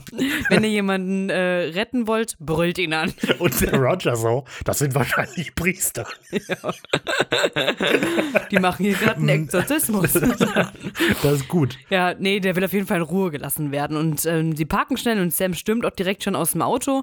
Und ja, das ist eine kleine Verfolgungsjagd. Roger geht hinter die Tür des Apartmentskomplex, schließt Mhm. die Tür und Sam so, nein, Ja. äh, sie sind in Gefahr. Wir sind keine Priester. Genau, dann kommt es halt noch, wir sind keine Priester. Den würde ich auch die Tür aufmachen. Ja, den- sehr vertrauenswürdig. Naja, Naja. Roger ist auf jeden Fall auch nicht beeindruckt und der lässt die dann einfach da stehen. So, ich brauche eure Hilfe nicht und haut ab. Und ja, Sam lässt sich so anmerken, so scheiße, ist vorbei. Aber Dean, warte! Ich habe eine Idee. Und dann rennen die ums Haus rum, brechen in den Hinterhof ein und klettern die Feuerleiter nach oben. Und ich glaube, also Sam nimmt einfach so den logischen Weg, der klettert einfach nach oben. Und dann sieht Dean, oh, Sam hat den normalen Weg genommen, dann bin ich mal cool. Und klettert Naja. irgendwie so hinterher. Naja, aber das kennen wir ja von, von Dean. Und dann gibt es eine nette Kamerafahrt, wie die Kamera so an der Feuertreppe quasi nach oben steigt und Sam und Dean auch nach oben gehen. Die sind jetzt fast da, die bemühen sich echt richtig schnell und dann hören wir aber Ja. plopp, plopp, was weiß ich, Guillotinengeräusch. Und da wissen wir, ach verdammt, es ist zu spät. Oben finden die beiden dann nur noch den Kopf im Blumenkasten und das Blut am Fenster. Mm, Und was sie verdächtig lange anschauen. Ja, aber ich finde das gut, also weil, Ja? also Die gucken sich das ja locker 30 Ja, aber du musst Sekunden ja an. denken, was geht bei denen gerade durch den Kopf? Also, weil Dean denkt, okay, Sam hat wirklich was, was der erzählt, stimmt. Und Sam denkt, ich konnte das nicht verhindern. Scheiße. Und das merkt, also Sam ist in dem Moment, finde ich, sieht man dem voll an, dass den das voll fertig macht, dass der den Ja, nicht retten klar, konnte. schon, schon. Aber Dean guckt die ganze Zeit nur dieses Fenster mit dem Blutfleck an. So, äh, Ja, ist halt auch schwer zu glauben. Wie oft siehst du, dass jemand von einem Fenster enthauptet wird? die haben schon verrücktere Dinge gesehen, würde ich mal Wirklich? behaupten wollen. Also, das ist doch mit, Ja, aber das ist doch der- eine Vogelscheuche, Ja, aber das ist doch der verrückteste Tod, den die bislang gesehen haben. Bitte? Also, das ist halt, Du findest es, wenn ein, was ein Unfall hätte sein können, wenn ein Fenster zuschlägt und jemand sich gerade rauslehnt und dadurch stirbt. Gut, dass der Kopf so krass abgetrennt wird, vielleicht nicht. Findest du schlimmer oder nicht schlimmer, krasser, als wenn eine Vogelscheuche einem jungen Mann enthauptet und den die Haut vom Gesicht zieht ne, und seine Hand und sein Tattoo als Arm nutzt, um damit andere zu töten? Also ich finde, das ist Nur absurder. Also für Sam und Dean ist halt, dass, wenn die einmal akzeptieren, dass es Monster und Dämonen und so weiter gibt, dann hat den halt mehr oder weniger ein Tier gerissen. Und hier wurde jemand von einem Fenster enthauptet. Ich finde, das ist schon was. Also so, keine Ahnung. Okay. Ein, guck mal, wenn einer ein Jäger ist und der sieht jemanden, wie er von einem Bären getötet wurde, dann ist das für den halt so, okay, der wurde von einem Bär getötet. Aber wenn der dann sieht, wie jemand von einem Fenster enthauptet wird, das ist doch absurd, oder nicht? Total komisch. Okay. Ja. Ich kann nachvollziehen, dass Dean denkt, "Hä, verrückt. Ja. Was es so alles gibt. Die Naja, erschrecken gut. sich dann auch, wenn jemand einen Herzinfarkt kriegt. Und so. ja. Verrückt, Dinge passieren. Menschen sterben, aber doch nicht so. So, Okay. ich finde aber eigentlich, was ich gerade gesehen habe, ich habe gerade gesehen, dass ich das eigentlich anders sehe als du. Denn äh, Dean schaut sich um und hat so einen sehr analytischen Blick und versucht den Auslöser von der Situation zu finden. Weil der sieht Tut das mit dem auch, Fenster aber- und dann guckt er direkt überall hin und so weiter. Tut er auch, aber das Fenster guckt dir verdammt, verdammt lange an. Okay. Naja, Sam schaut fassungslos weg und man sieht ihm an, dass er ihm entsetzt ist, dass er wieder zu spät gekommen ist. Und Dean reagiert aber ganz schnell, zieht zwei Tücher aus der Tasche, um Fingerabdrücke zu entfernen. Er genau, er beauftragt Sam. Ja, obwohl er macht's auch kurz. Ja. Er putzt, also das Team putzt seine Hand ab damit und gibt dann den, das. Tuch, gibt dann das Tuch dem Sam. Der Sam wischt das Geländer und was macht Dean? Öffnet das Fenster und geht Aber rein. mit dem Tuch auch. Nein, der hat das Doch. Tuch der Sam Der ist ja gegeben. zwei Tücher. Der hat eins für sich und eins für Sam. Und die wischen auch kurz echt? beide da Okay. lang. Voll gut. Okay, du wischst hier bitte mal die Spuren weg. Erstmal ins Fenster niesen, dann leckt Ja, er den Boden ab. Ich muss aber mal trinken, wir können noch in die Ecke. Falls Sie Fragen haben, lassen wir uns im Perso noch hier. Voll gut. Bitte entfernen die Fingerabdrücke von meinem Perso. Und dann legt er den aber dahin. Wie konnten Sie mich doch finden? Ich habe den abgewischt. Okay, Das passiert. das passiert nicht. Weißt du das? Okay, Ja. werden wir wieder ernst. Dean geht dann kurz rein Genau, pinkeln. und wir. Dean geht rein, um nach Spuren zu suchen. Und Sam wischt dann weiter an dem Gelände rum. Und die Szene, also diese Aufnahme finde ich sehr cool, weil wir sehen Sam, wie er halt so ein bisschen fertig ist und die, das Gelände abwischt. Und wir sehen durch das Blut, der, weißt du, das Opfer, das er nicht verhindern konnte, sehen wir ihn. Wie habe ich es aufgeschrieben? Der Sam stand im Regen vorm Fenster. Wir sehen Sam durch das blutige Fenster. Blut, das er an seinen Händen glaubt. Sam macht das fertig. Weil also, ne, ich finde das, ich finde das ist schön Visual Storytelling. Das ja, ist wie das, was wir aber auch das ist, hatten. macht wieder Sam so unsympathisch. Hä, aber wieso? Weil er sich die Weil Schuld Sam dafür sich, gibt? Ja, warum? Also wer hat das gesehen? Er, hätte es, die war, er war so knapp davor. Hat er das Fan. Oh mein Gott. Wie, der war so knapp davor. Also, da ist ein Mann gestorben, der wusste das und hat es nicht geschafft, das zu verhindern. Da fühlt man sich doch schlecht. Wow. Meine Fresse, da ist halt ein Typ verreckt, ey. Nee, ich finde, wie Sam das so auf sich bezieht, ich finde das albern. Hm, dass er gut. sich da so aus sich diesen kleinen, tapferen Soldaten macht. Wirst du angepisst sein, wenn du erfährst, dass er wirklich ein kleiner, tapferer Soldat ist? Das sagt er auch. ja, ja, es wird auch nochmal explizit gesagt, aber egal. So. Kleiner, tapferer Soldat, du. Okay, so. Wir lassen jetzt also das da oben mal in Ruhe, denn wir sind wieder auf der Straße. Dean hat nichts gefunden und Sam erzählt von dem dunklen Schatten, den er in seiner Vision gesehen hat. Und die beiden Mhm. schlussfolgern, dass es nichts mit dem Haus zu tun hat, sondern mit der Familie explizit. Genau. Und vielleicht ist irgendwie ein rachsüchtiger Geist oder so. Ja, genau. Und Dean steigt so ein bisschen in die äh, Diskussion mit ein und unterstreicht einfach nochmal, dass ja irgendetwas passiert sein muss, was jetzt Rache üben möchte an der Familie und jetzt scheinbar ja die Miller-Männer tötet. Ja, Und dann denken sie so, Moment, äh, da gibt's ja noch einen, der noch lebt. Vielleicht Max. Max. genau. Auf dem Weg, während die diskutieren von dem Haus zum Auto, gehen die einmal über die Straße und ein Auto kommt aber an. Sam Mhm. sieht das aber nicht und Dean hält ihn zurück. Genau. Ich finde, das ist wieder schön visual, so das für, Auto diesen, ja für die Beschützerdynamik, für diese Bruderdynamik, dass er seinen Bruder beschützen möchte, dass er ihn so zurückhält. Weil es auch nicht im Skript steht, denke ich, wahrscheinlich eine Regisseurentscheidung gewesen. In der Synchro nennt Sam dann Banshees als Beispiel für so Geister, die sich an Familien Ah. heften. Und im O-Ton sagt er Banshees und Angiax. Und im Untertitel sind es Nordlichter und Todesfeen, das ist ein bisschen unspezifischer. So, aber dann habe ich natürlich kurz geguckt. Banshees kündigen in Irland den Tod eines Familienmitglieds an, indem die so mit klagende Schreie ausstoßen. Und die gehören meistens zu sehr spezifischen Adelsfamilien. Und man sagt auch, dass quasi jeder von diesen alten Adelsfamilien ihre eigene Banshee hat. Wenn ihr mehr dazu wissen wollt, hört euch Creature Feature Staffel 2 Folge 6 an. Schaut da dann Simon. Und die Angiaks, die sind verrückt, die sind Teil der Inuit-Folklore. Das sind nämlich die rachsüchtigen Geister von verlassenen Babys. Also, weil es kann passieren, wenn die Inuits dann nicht durch den Winter kommen und der zu hart ist, dann früher in Alaska kam es vor, dass die dann Babys halt einfach zurückgelassen haben und die sind dann gestorben. Früher war das ah, so wie in Ice immer. Age. Genau. Weil in Ice Age ist ja klar, wir wissen ja alle, was in Ice Age passiert. Das Baby wird zurückgelassen, dann stirbt das, der rachsüchtige Geist ergreift Nein. Besitz. Doch, Nein, doch, das passiert in Ice Age. nein. Es wird zurückgelassen und dann kommt Stitch und rettet es. Wenn du, wenn du sagst, Angiaks sind wie Ice Age, dann passiert in Das Ice Age aus folgendes. I Nein, Ice dann Age passiert in Ice es. Age folgendes. Wir wissen ja alle, das Baby wird allein gelassen, es verreckt, elendig. Dann kommt der rachsüchtige Geist aus der Hölle wieder, besetzt den zombifizierten Körper des Babys. Das Baby sucht dann die Familie heim. Das Tut's passiert ja. in Ice Age 5. Ich nee, wette, aber niemand hat Ice Age 5 1, gesehen. Da kommt das Baby auch zurück zu der Familie. Und es wird von einem Zombie. Nein, aber es wird von einem Säbelzahntiger gebracht. Ma Manfred und Stitch. Mhm. Aber ich rede von dem Film Ice Age, wo Ice mit Z geschrieben ist. Ach Eis. so, den kenne ich nicht. Nein. Okay. Okay. meine Fresse, die Witze sind doch alle schlecht heute. Ja. Wow. Mal sehen, ob noch irgendjemand zuhört. Wenn ihr das noch hört, dann macht eine Eins in die Kommentare oder so. So, das zu den beiden. Fand ich nur cool. Also, was auch immer es ist, es scheint auf Rachhaus zu sein. Die Männer, Max wahrscheinlich das Opfer, genau. Sam witzelt dann so ein bisschen Geigenhumormäßig. Naja, unsere Familien haben immerhin eins gemeinsam. Wir sind beide verflucht. Und das finde ich auch ein bisschen dumm von Sam, dass der das sagt. Ja.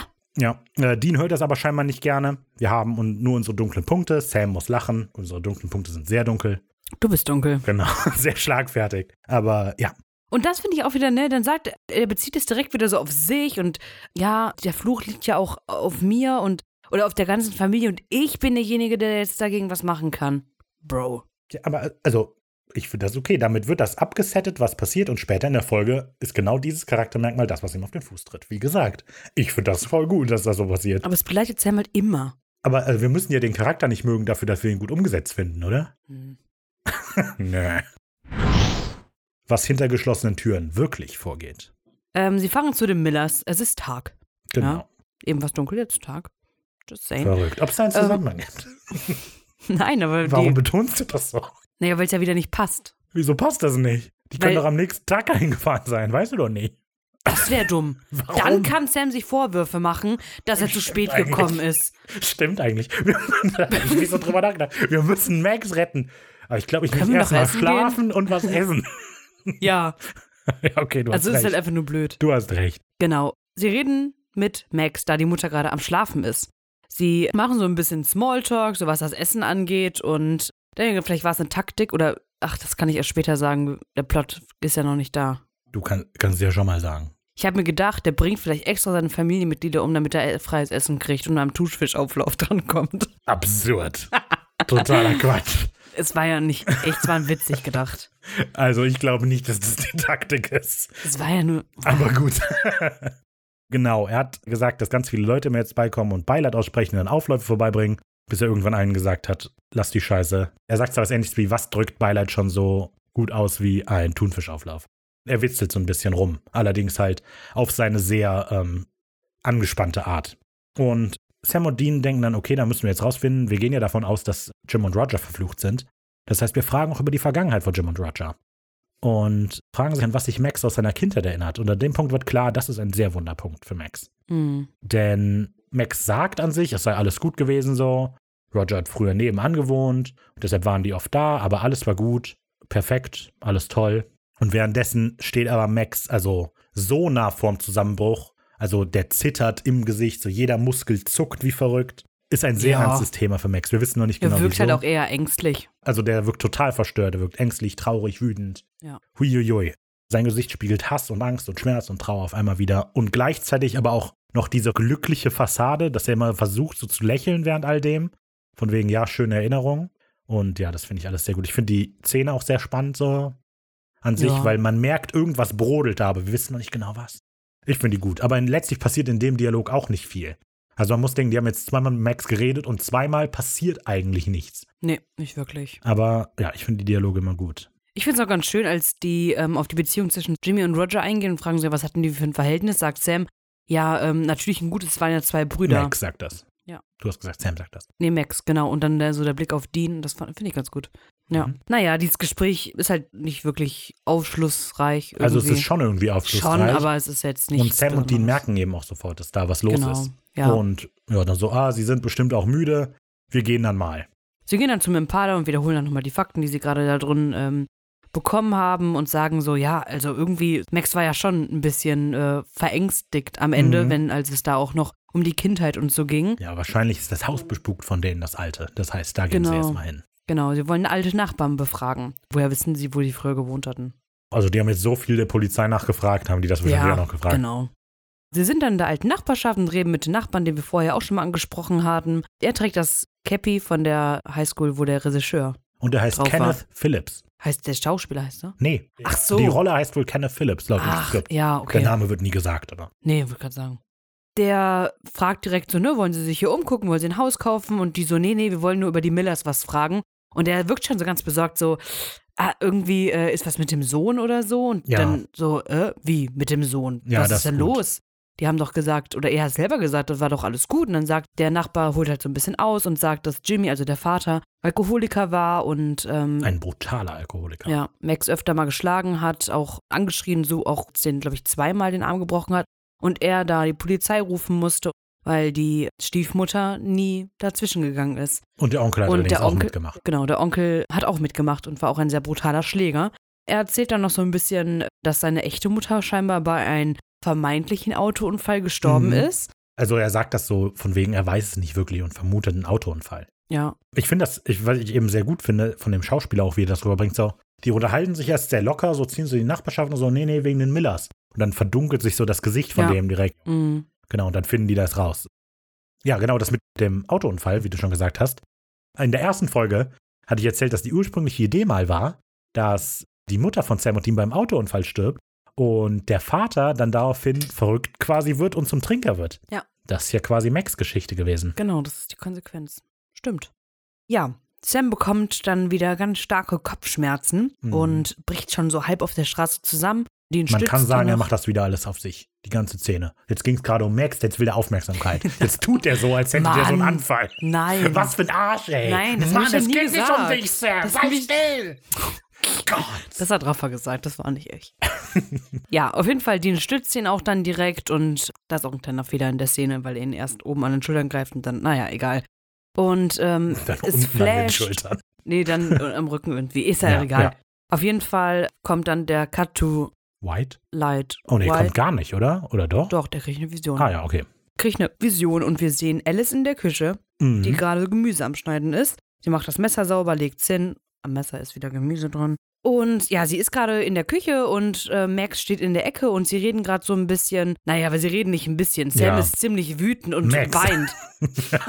Max steht mit in der Küche und naja, er ist ziemlich wütend und am Weinen und macht halt der Alice Vorwürfe, warum sie früher nicht eingegriffen hat. Also erzählt das Alice, was wir gerade auch vom Nachbarn erfahren haben, alles. Genau, also das Gespräch beginnt halt buchstäblich damit, dass Alice sagt, ich habe doch nie was gemacht und Max eben. Ja, genau. Ja, das ist dann Max auf dem Höhepunkt, der ist mega sauer, der geht auf die zu, ist mega angespannt, der schwitzt, ist, ja, zuckt, zittert, geht auf die zu, wirft ihr alles an den Kopf, was so sich aufgestaut hat und das Messer fängt so an zu zittern. Umso wütender er wird, umso mehr bewegt sich das Messer. Genau. Und irgendwann bewegt sich sogar so weit, dass sich wie von Geistern erhebt und auf Alice quasi zusaust, die so, was ist hier los? Und quasi in die Ecke gedrängt wird, kann man sagen, von dem Messer. Das wieder nicht so toll aussieht animiert, weil es ist halt eine eindeutige Animation von dem Messer und ja, naja. Ähm, Ich finde auch, dass man so einen Faden oben am Messer sieht. Tipp, tipp. ja, aber das wäre vielleicht noch lustig, noch besser gewesen, weil diese Animation, so diese 2000er-Animation, naja, egal.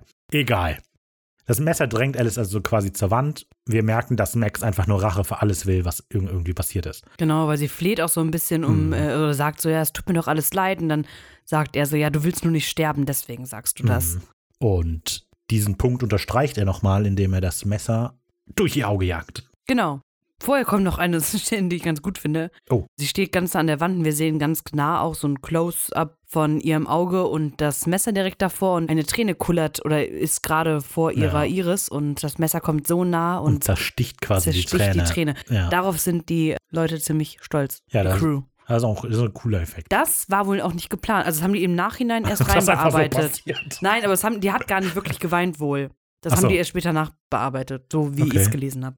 Naja, dann äh, lässt sie das Ganze sich nochmal durch den Kopf gehen und Ja. Lol. ja, ja, ja. In dieser Folge gibt es zwei Deleted Scenes, so, aber die Deleted Scenes sind quasi nur immer quasi ein Bruchteil einer Sekunde etwas brutaler oder so. Also in der Deleted Scene sieht man dann noch, wie das Messer in das Auge reingeht. Das Mhm. sieht man in der Folge eigentlich Stimmt. nicht. Also in der Folge sieht man nur, wie das Messer auf den Kopf quasi zufliegt und dann sieht man, wie es quasi den Kopf durchschlägt und in die Wand geht. Und in dieser Deleted Scene sieht man noch eben, wie das Messer in den Augapfel geht. Aber ist ein bisschen i, aber es sieht auch zi- ziemlich übel aus, weil halt die Animationen nicht so toll sind. Aber egal. Cut to Black, kein Cut to White, anders als sonst. Zu Sequenz 7 von Opfern und Tätern. Wir sind in Impala. Sam hat alles durchschaut. Er weiß genau, er hat eine Verbindung zu Max, der irgendwie Telekinese-Fähigkeiten hat und damit seine Familie umbringt. Und Ähm, da, finde ich, wirkt Sam halt nicht wirklich so fertig wie bei den letzten Versionen. Da ist er ziemlich gefasst und ja, einfach, er ist gar nicht mehr mitgenommen. Ja, auf jeden Fall hat er viel davon abgelegt, weil er halt glaubt, durchschaut zu haben, was los ist. Ja, ja. Also er sagt das ja quasi nochmal später explizit. Er sieht es jetzt quasi als seine Aufgabe, ich bin wahrscheinlich hier hingeschickt worden, um Max zu helfen. Hm. Also Max, äh, Sam ist ein bisschen ruhiger, weil er glaubt, durchschaut zu haben, was da los ist. Klar, er bezieht das wieder auf sich selber, ne? Eigentlich stimmt das so, weil man müsste meinen, von den Abständen her ist er ähnlich weit weg wie von Roger damals. Aber hier ist er jetzt, okay, ich bin calm, ich weiß, meine Aufgabe ist es, ich muss den retten. Das heißt, ich erörtere das jetzt mal kurz mit dir, Dean. Ich erkläre dir, warum ich wichtig bin. Genau, ja, aber genau das macht er dann ja auch. Mhm. Er sagt aber noch so, ja, also er weiß zwar, dass er wahrscheinlich hier ist wegen Max, aber er weiß nicht genau, warum Max. Warum haben die eine Verbindung? Genau, vielleicht, weil er auch übersinnliche Fähigkeiten hat oder so. Ja gut, das weiß er ja. Ja, er hat ja. in der Vision ja schon gesehen, dass er Telekinese kann. Ja, ja, Max. genau. Aber Sam glaubt eben, der hat eine übersinnliche Fähigkeit, ich auch. Das heißt, deshalb sind wir verbunden oder Ja. so. Genau, das Gespräch, das dann folgt zwischen Sam und Dean, ist an sich echt kurz, aber ich finde das sehr gut, weil das sehr gut darin ist, Einblicke sowohl in Sam als auch in Deans Weltbild zu geben. Also das mit Sam hatten wir jetzt schon ein paar Mal erörtert, dass er das Gefühl haben möchte, dass er eine Aufgabe hat, dass er für irgendwas Höheres bestimmt ist und Dean das überhaupt nicht hat. Es hat aber auch dieses, was ich am Anfang gesagt habe mit St. Augustin, dieses, das Deans Weltbild ist extrem dualistisch. Es gibt Gut und es gibt Böse und die Guten müssen das Böse besiegen quasi. Der sagt ja auch quasi, der Junge ist ein Monster und wir müssen den erledigen. Und Sam, was? Nein, das ist ein Mensch, wir können mit dem reden. Aber in Deans Kopf gibt es halt, der ist, der ist böse Hm. und den müssen wir erledigen. Ja, aber ich habe mir auch gedacht, vielleicht macht er, weil das, also, mh, wie sage ich das? Als, als Sam sagt, dass er ja diese Gemeinsamkeiten mit Mhm. Max hat, Ja. da grätscht Dean halt direkt rein und sagt, ihr habt nichts miteinander gemeinsam, Mhm.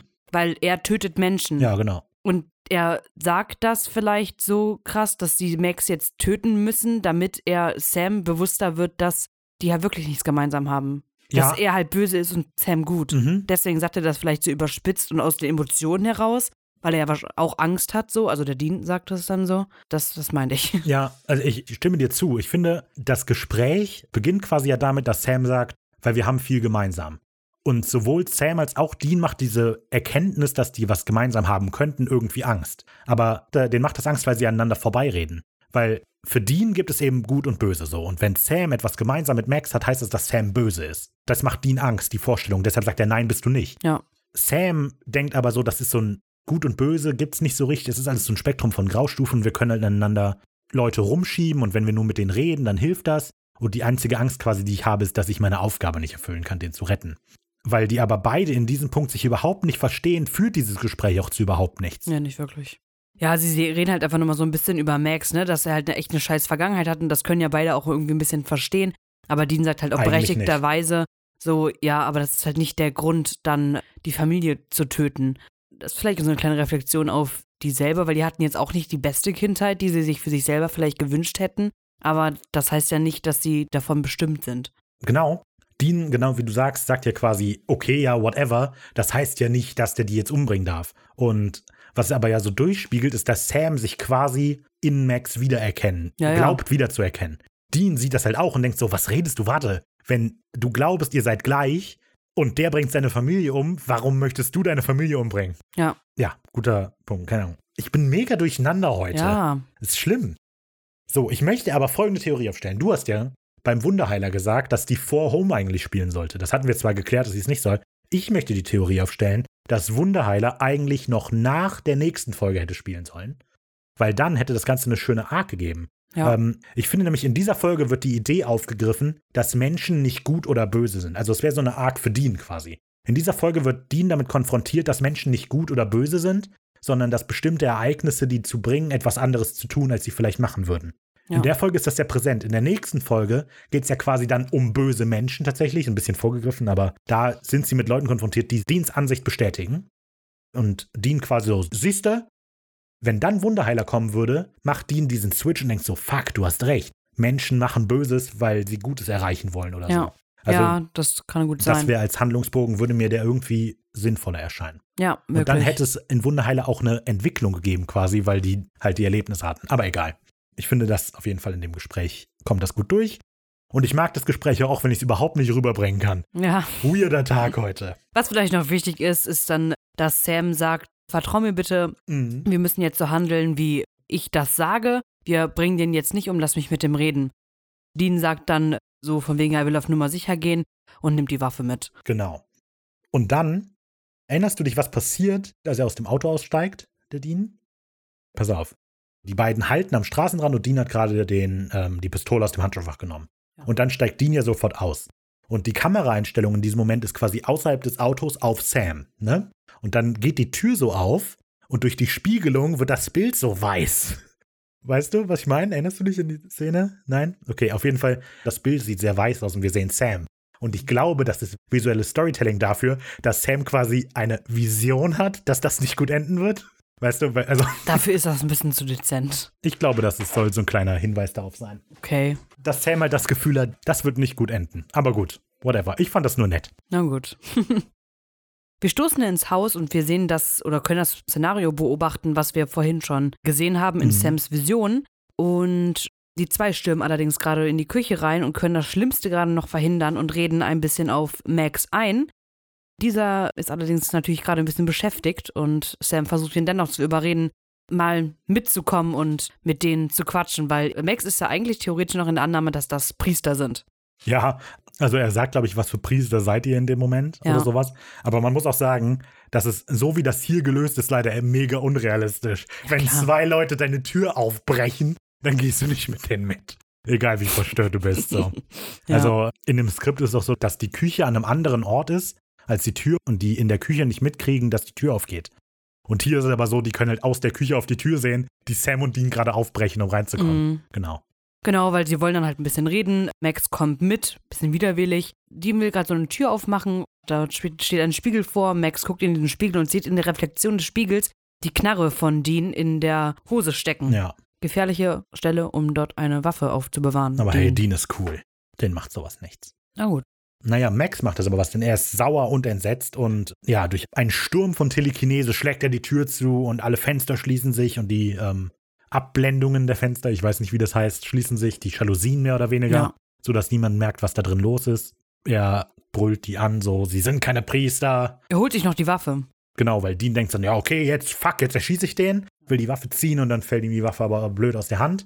Direkt vor Max Füße, der die Waffe dann noch aufhebt und auf die beiden richtet. Fällt ihm nicht aus den Hand. Max macht das mit der Telekinese. Aber als Dean quasi gerade nach der Waffe greift, Dann zieht er die aus der Hand. Ja, ja, du, die, die fällt. Ja, weil es sieht er, also Ach so. Ja, er okay. zieht die raus und die Waffe wird aus seiner Hand gerissen, okay, aber die fällt auf den Boden. Ja. Also man könnte meinen, dass Jensen Eccles die Waffe hat fallen lassen. Alice will noch gerade eingreifen und wird zur Strafe dann an den Küchentresen geworfen, wo sie mit dem Genau. Kopf dran knallt und dann erstmal da auf dem Boden liegt. Also telekinetisch. Ja, ja. Max berührt ihn nicht, aber sagt sowas wie halt die Schnauze oder so. Und dann fliegt die durch die Küche gegen den Tisch, ja. Genau. Sam greift dann ein und sagt, sehr besänftigend oder versucht es zumindestens. Warum besänftigend? Er versucht besänftigend zu sein. Naja, aber er hat ja, ist ja, also er redet ja nicht auch ganz ruhig, er ist natürlich auch ja, übernommen ja, okay, von den ja, ja. Emotionen. Aber er so. versucht ruhig zu bleiben. Ja, klar. Mhm. Ne, und sagt so, ja, wir wollen doch nur mit dir reden und öffnet sich Max gegenüber und sagt, dass er auch Vision hat Mhm. und dass er auch eine Vision von Max hat und dass er glaubt, dass es deswegen ist, weil er Max helfen kann und auch helfen wird, wenn er nur zuhört. Genau. Oh, du guter Sam. Ja, also und Max ist so, sie sind doch bescheuert. Ja. Und daraufhin konfrontiert Sam Max aber damit, dass er eben Alice das Messer ins Auge rammen wollte. Ja, der Punkt scheint Max irgendwie auch zu betreffen. So in dem Moment lässt er so den Arm so leicht sinken. Also er hat die Waffe immer noch, aber er entspannt in dem Moment so ein bisschen. Mm, Ja, aber du hast vollkommen recht. An der Stelle merkt man voll krass, dass Sam glaubt, für Größeres bestimmt zu sein. So. voll. Während Sam aber so auf ihn einredet, sagt er zu ihm, wir sind hier, um ihm zu helfen. Und Max, ja, Verzweiflung bricht aus ihm raus und er sagt eben extrem betroffen ist, niemand kann mir helfen. Oder er, ja, er brüllt das quasi und ja, da steckt ziemlich viel Verzweiflung drin, so wie er das sagt. Sam sagt, ich will es trotzdem versuchen, nur du und ich, Max. Alice und Dean gehen raus, aber da haben quasi sowohl Dean als auch Max etwas dagegen. Dean kommt so an, so niemals. Sam wirft ihm einfach nur so einen Blick zu, sei still. Und auch Max sagt, nein, niemals. Der Kronleuchter fängt verrückt an zu wackeln. Max will niemanden aus dem Haus haben. Ja, man merkt halt immer, umso wütender er wird, umso mehr Telekinese macht sich selbstständig. Auch für Max ist es wohl so, dass wenn der seine Kräfte benutzt, das große Kopfschmerzen bereitet. Ja, und ja. deshalb kneift er auch auf die Augen zusammen und fasst sich an den Kopf und so weiter. Das war mir nicht sofort klar. Habe gedacht, das ist einfach nur so, das gehört halt zu den Ticks, die Max hat, aber das, wenn er Telekinese benutzt, hat er auch Kopfschmerzen. Beim ersten Mal schauen hat mich Deans Verhalten sehr gestört, weil ich finde, das war so sehr plump von dem, um Spannung zu provozieren. Aber beim zweiten Mal gucken, habe ich gedacht, so, Dean ist eigentlich voll aus seinem Element. Also Dean agiert nicht so, dass er mit Leuten redet und eine Situation klärt oder so. Er weiß, das ist quasi hier ein Schlachtfeld, auf dem ich mich nicht auskenne. Und eigentlich muss das Sam machen. Und Sam ist aber auch der, der sich voll ins Kreuzfeuer wirft. Und für Dean sind einfach nur, ich muss doch irgendwie helfen. Und deshalb agiert er, finde ich, so plump und sagt so, nö, niemals. Ich lass dich nicht gehen. So. Und er brüllt das und eigentlich macht das ja die Situation nur schlimmer. Und man müsste meinen, dass Dean eigentlich ein Verständnis für die Situation hat, dass der Sam das eigentlich im Griff hat. Aber sein Beschützerinstinkt ist halt so krass, so auch wenn ich mich nicht auskenne, Ja, ja. ich muss mich irgendwie dazwischen stellen. Ja. Ich wollte es nur sagen, als ich das erste Mal geguckt habe, wollte ich aufschreiben, ja, okay, das ist jetzt ein bisschen dumm von Dean. Aber ich finde, es macht Sinn, so wenn man den Charakter betrachtet. Ja, das das finde ich gut. Ja. Naja, auf jeden Fall reden sie noch ein bisschen hin und her, ob sie das tun oder nicht. Letzten Endes willigt Max dann doch ein, dass äh, Sam und Dean mal, Sam und Max mal alleine miteinander reden. Dean geht dann zu Alice, die noch auf dem Boden liegt und kümmert sich ein bisschen um sie und nimmt sie vor allem mit, da sie den Raum halt, da sie weggehen. Mhm. Sequenz 8 auf Messers Schneide. Wir sehen dann, wie Sam und Max sich scheinbar auf die Couch gesetzt haben und ja, Sam redet halt weiterhin ein bisschen auf Max ein und Sam, äh, Max, meinst du, wird kompliziert. Max ist ähm, gerade dabei, mit so einem Brieföffner telekinetisch ein bisschen rumzuspielen, während er sagt, dass er Rache möchte und er eindeutig Alice töten möchte, um, damit alles vorbei ist. Du hast so ein bisschen übersprungen. Also, als Sam anfängt zu reden, stellt Max diesen Brieföffner quasi nur auf. Und der Brieföffner ist aber noch ganz ruhig, der balanciert nur auf der Spitze. Und als Sam dann ein bisschen weiterredet und Max sagt, dass er seine Stiefmutter töten muss, und Sam versucht, ihn zu überzeugen, dass Alice den Tod nicht verdient, fängt der Brieföffner an, sich eben langsam zu drehen.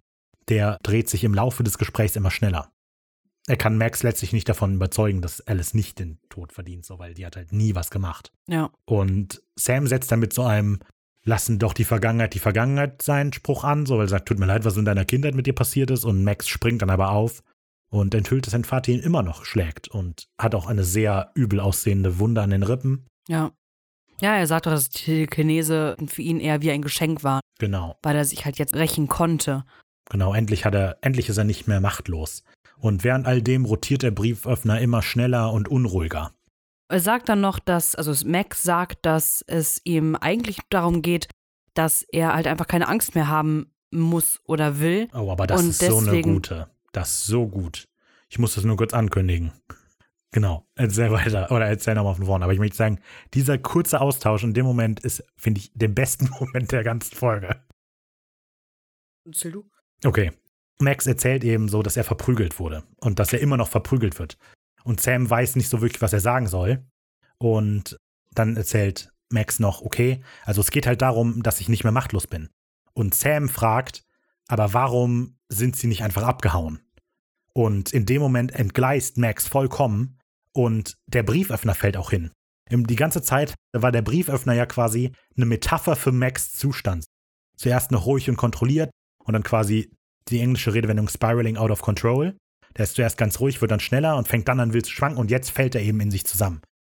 Und ich finde diesen Moment so spannend, als Sam fragt, warum bist du nicht abgehauen, weil das ist das, was Sam gemacht hat. Bis zu diesem Punkt glaubt Sam, dass er weiß, was in Max vorgeht. Mhm. Und bis zu diesem Punkt glaubte auch Max, dass Sam weiß, was in ihm vorgeht. Aber als er dann fragt, warum bist du nicht abgehauen? Und Max eben erklärt so, hör mal zu, es ging hier nicht um Abhauen, es ging darum, dass ich keine Angst mehr haben will. Und weißt du, wie es sich anfühlt, den Hass im Blick deines Vaters zu sehen? Und das ist, dann kommt so ein, es ist so ein kurzer Moment eigentlich nur. Und ich kriege jetzt gerade Gänsehaut, während ich das sage. Ich finde die so gut. Okay. Aber wir sehen dann Sam und Sam schüttelt so ganz langsam den Kopf, weil in, für Sam bricht in dem Moment ein ganzes Weltbild zusammen, Ja. das der hat. Und Sam versteht, ich habe keine Ahnung, wie es dem geht. Ich tue die ganze Zeit so, als wäre mein Leben mega scheiße und als würde mein Vater mich die ganze Zeit quälen. Aber als er hört, weißt du, wie sich das anfühlt, wenn dein Vater dich anguckt und du nur Hass in den Augen siehst. Hat's, Und dann sagt er halt entschieden nein. ich weiß nicht, er sagt ja, entschieden nein, klar, aber er macht das so ganz langsam, er schüttelt so ganz langsam erst den Kopf, weil diese Realisierung für Sam auch in dem Moment stattfindet. Aber es hält ja nicht lange an, denn Max ähm, erzählt weiter von seinem bedauernden Leben, was er hatte und erzählt, dass er seine Mutter verloren hat. Das war wahrscheinlich der Grund, warum der Vater so sauer auf ihn war. Die Mutter ist halt im Zimmer von ihm gestorben und der Vater hat immer erzählt, sie wäre äh, in einem Brand gestorben und hätte ganz komisch an der Decke gehangen und so. Mhm. Aber der wäre ja auch Alkoholiker gewesen, bla bla bla. Und dann bricht Sam halt rein und sagt so, nee, nee, nee, nee, hör mal, Genau. da haben wir wieder einen Punkt, da könnten wir jetzt connecten. Ja? Aber ist das nicht krass Payoff? Weil du beschwerst dich darüber ja in der Folge, dass, Mac, äh, dass Sam so unsympathisch ist, weil er alles auf sich bezieht. Und ich finde, dieser Moment ist mega Payoff für das alles. Für alles, was darauf abgesettet wurde. Weil in dem Moment, Sam hat eigentlich gerade erkannt, ich habe nichts mehr mit dir zu, ich habe eigentlich nichts mit dir gemeinsam. So, ich weiß nicht, wie du dich fühlst. Jetzt und in dem Moment kommt, genau, und in dem kommt das wieder, oh Moment, ich bin ja doch was Besonderes. Und ich Ja. finde das eigentlich voll gut. Weil das ist ja auch der Moment, in dem Max merkt, das ist alles. Was redest du? Du kennst mich nicht. Du kannst mir nicht helfen. So. Ich finde, deshalb finde ich das so gut. Das ist so das gute Payoff für die ganze Folge. Ja, also ich finde dieses Egoistische von Sam halt immer, ne, naja, jetzt im Gespräch, also er erklärt dann ja auch, ne, dass seine Mutter halt auch so gestorben ist, bla bla bla und erzählt, ja, vielleicht werden wir ja für was Höheres bestimmt. Und er sagt das halt so offen und mit Freude irgendwie, dass er sich scheinbar irgendwie so ein bisschen selbst therapiert auch, der Sam irgendwie genau. damit. Mhm. Naja. Also Sam hat, er hatte gerade den einen Ausschlag so in die Richtung, so, ich bin vollkommen, ich habe keine Kontrolle über die Situation, ich weiß nicht, was los ist, das wäre der eine Ausschlag.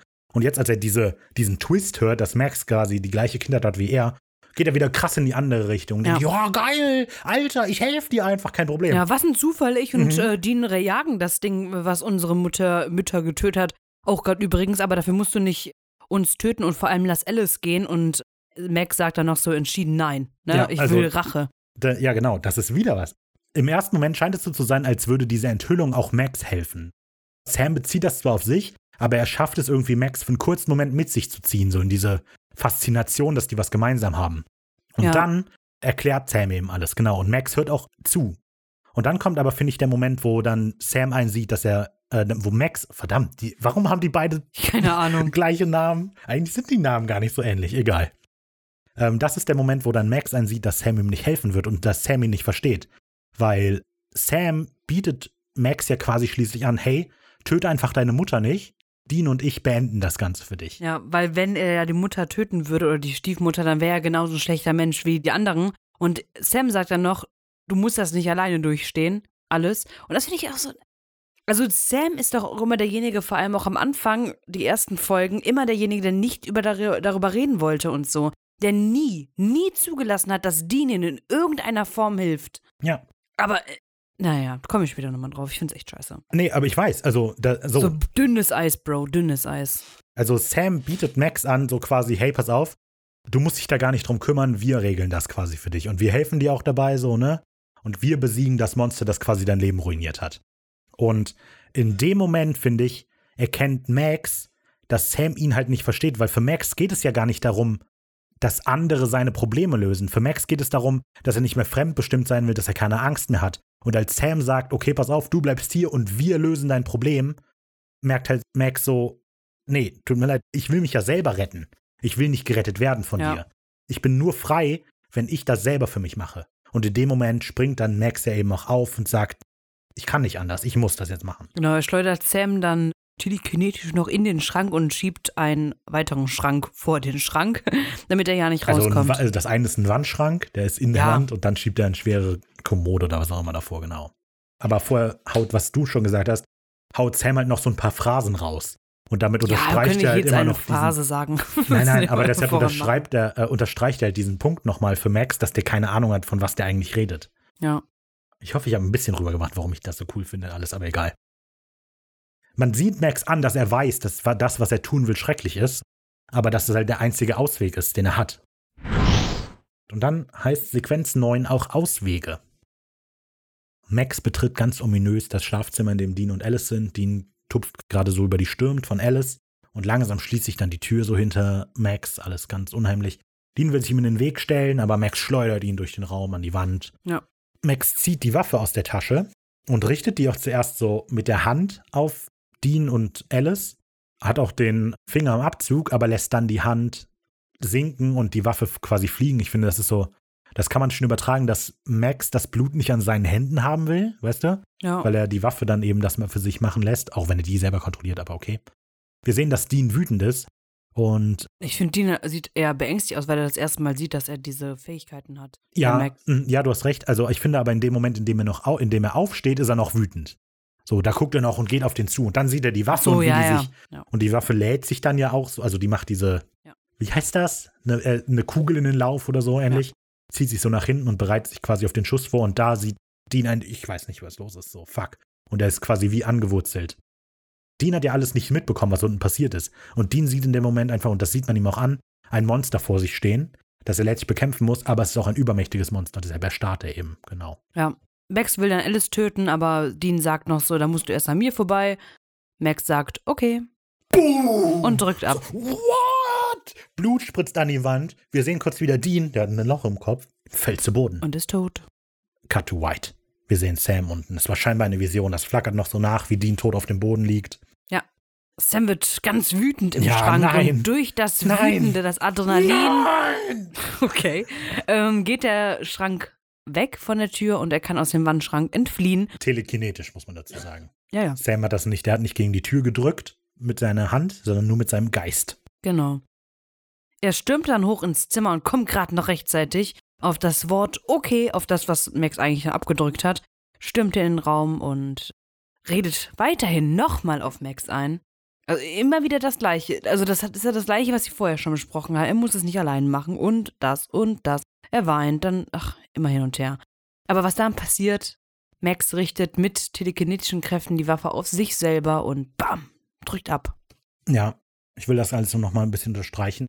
Also bis zu dem Punkt, wo Sam reinkommt, wirkt Max zwar mega geplagt und ängstlich und alles, aber mehr oder weniger unter, also der hat sich mehr oder weniger unter, unter Kontrolle.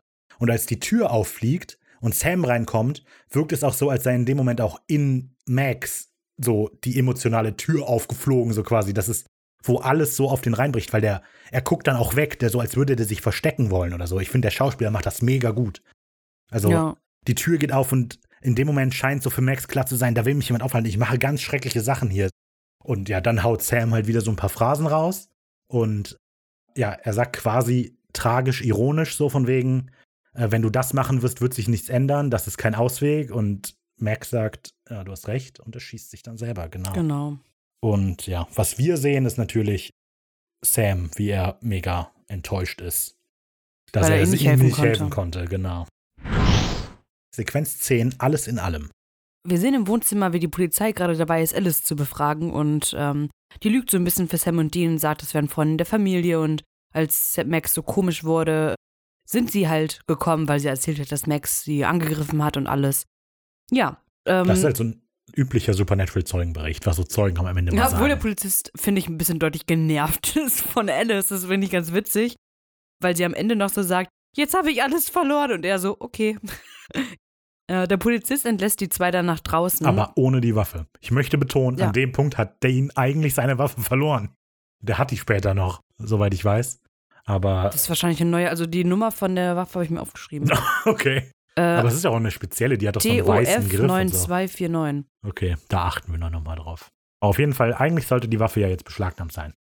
Ja, die werden entlassen und auf dem Weg zum Auto macht Sam sich dann natürlich die Vorwürfe, er gibt sich die Schuld für das, was geschehen ist, weil Sam sagt, hätte ich doch nur was anderes gesagt. Aber ich glaube, Sam meint halt ganz explizit seinen letzten Satz so. Das würde ihr auch nicht helfen. Aber es war ja definitiv die beste Lösung. Also das ist das, was Ray L. Tucker auch gesagt hat, so. Das war einfach die beste Lösung, weil was wäre passiert? Das sagt Dean ja auch, bevor sie zu den Millers kommen, also am Ende, sagt er, ja, was sollen wir denn machen? Sollen wir den der Polizei ausliefern und sagen, der kann mit Gedanken Menschen töten? Also was soll passieren? Sam hätte ihn, hätte ihn, das sagt Dean ja jetzt auch noch äh, zu ihm, wir sind einfach zu spät gekommen und das 20 Jahre. Wir sind keine Stunde zu früh gekommen, äh, zu spät gekommen und du hast nichts Falsches gesagt. Äh, Du hättest nichts machen können. Aber das ist was, was Sam gar nicht versteht und nicht verstehen möchte. Also klar. Hä? Hä? Was, wa- hä? Nicht- Also, das ist doch. Man gibt doch einen Menschen nicht einfach auf. Aber er hätte ja nichts ändern können. Und es, es hätte ja nichts passieren. Also, dann, was, was, was wäre passiert? Hätte er die Waffe hingelegt? Alice wäre gegangen? Was wäre aus Max geworden? Der wäre ja trotzdem so ein rachsüchtiger Psychopath, Wa- der mit, der Ah, Mech, mit den krass, du- Kräften nicht umgehen kann. Aber der kann ja zu Therapien gehen und so weiter. Glaubst du wirklich, der hätte sterben müssen in der Szene? Ja.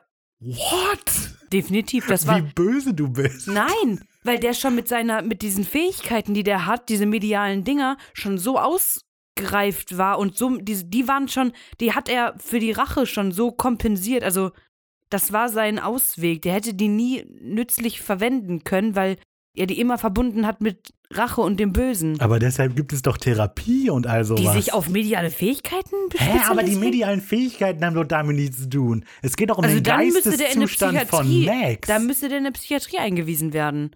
Halt mentale Hilfe. Ist doch klar, dass Max Außerdem hat mentale er da Hilfe gerade, braucht. außerdem hat er zwei Menschen getötet. Ja?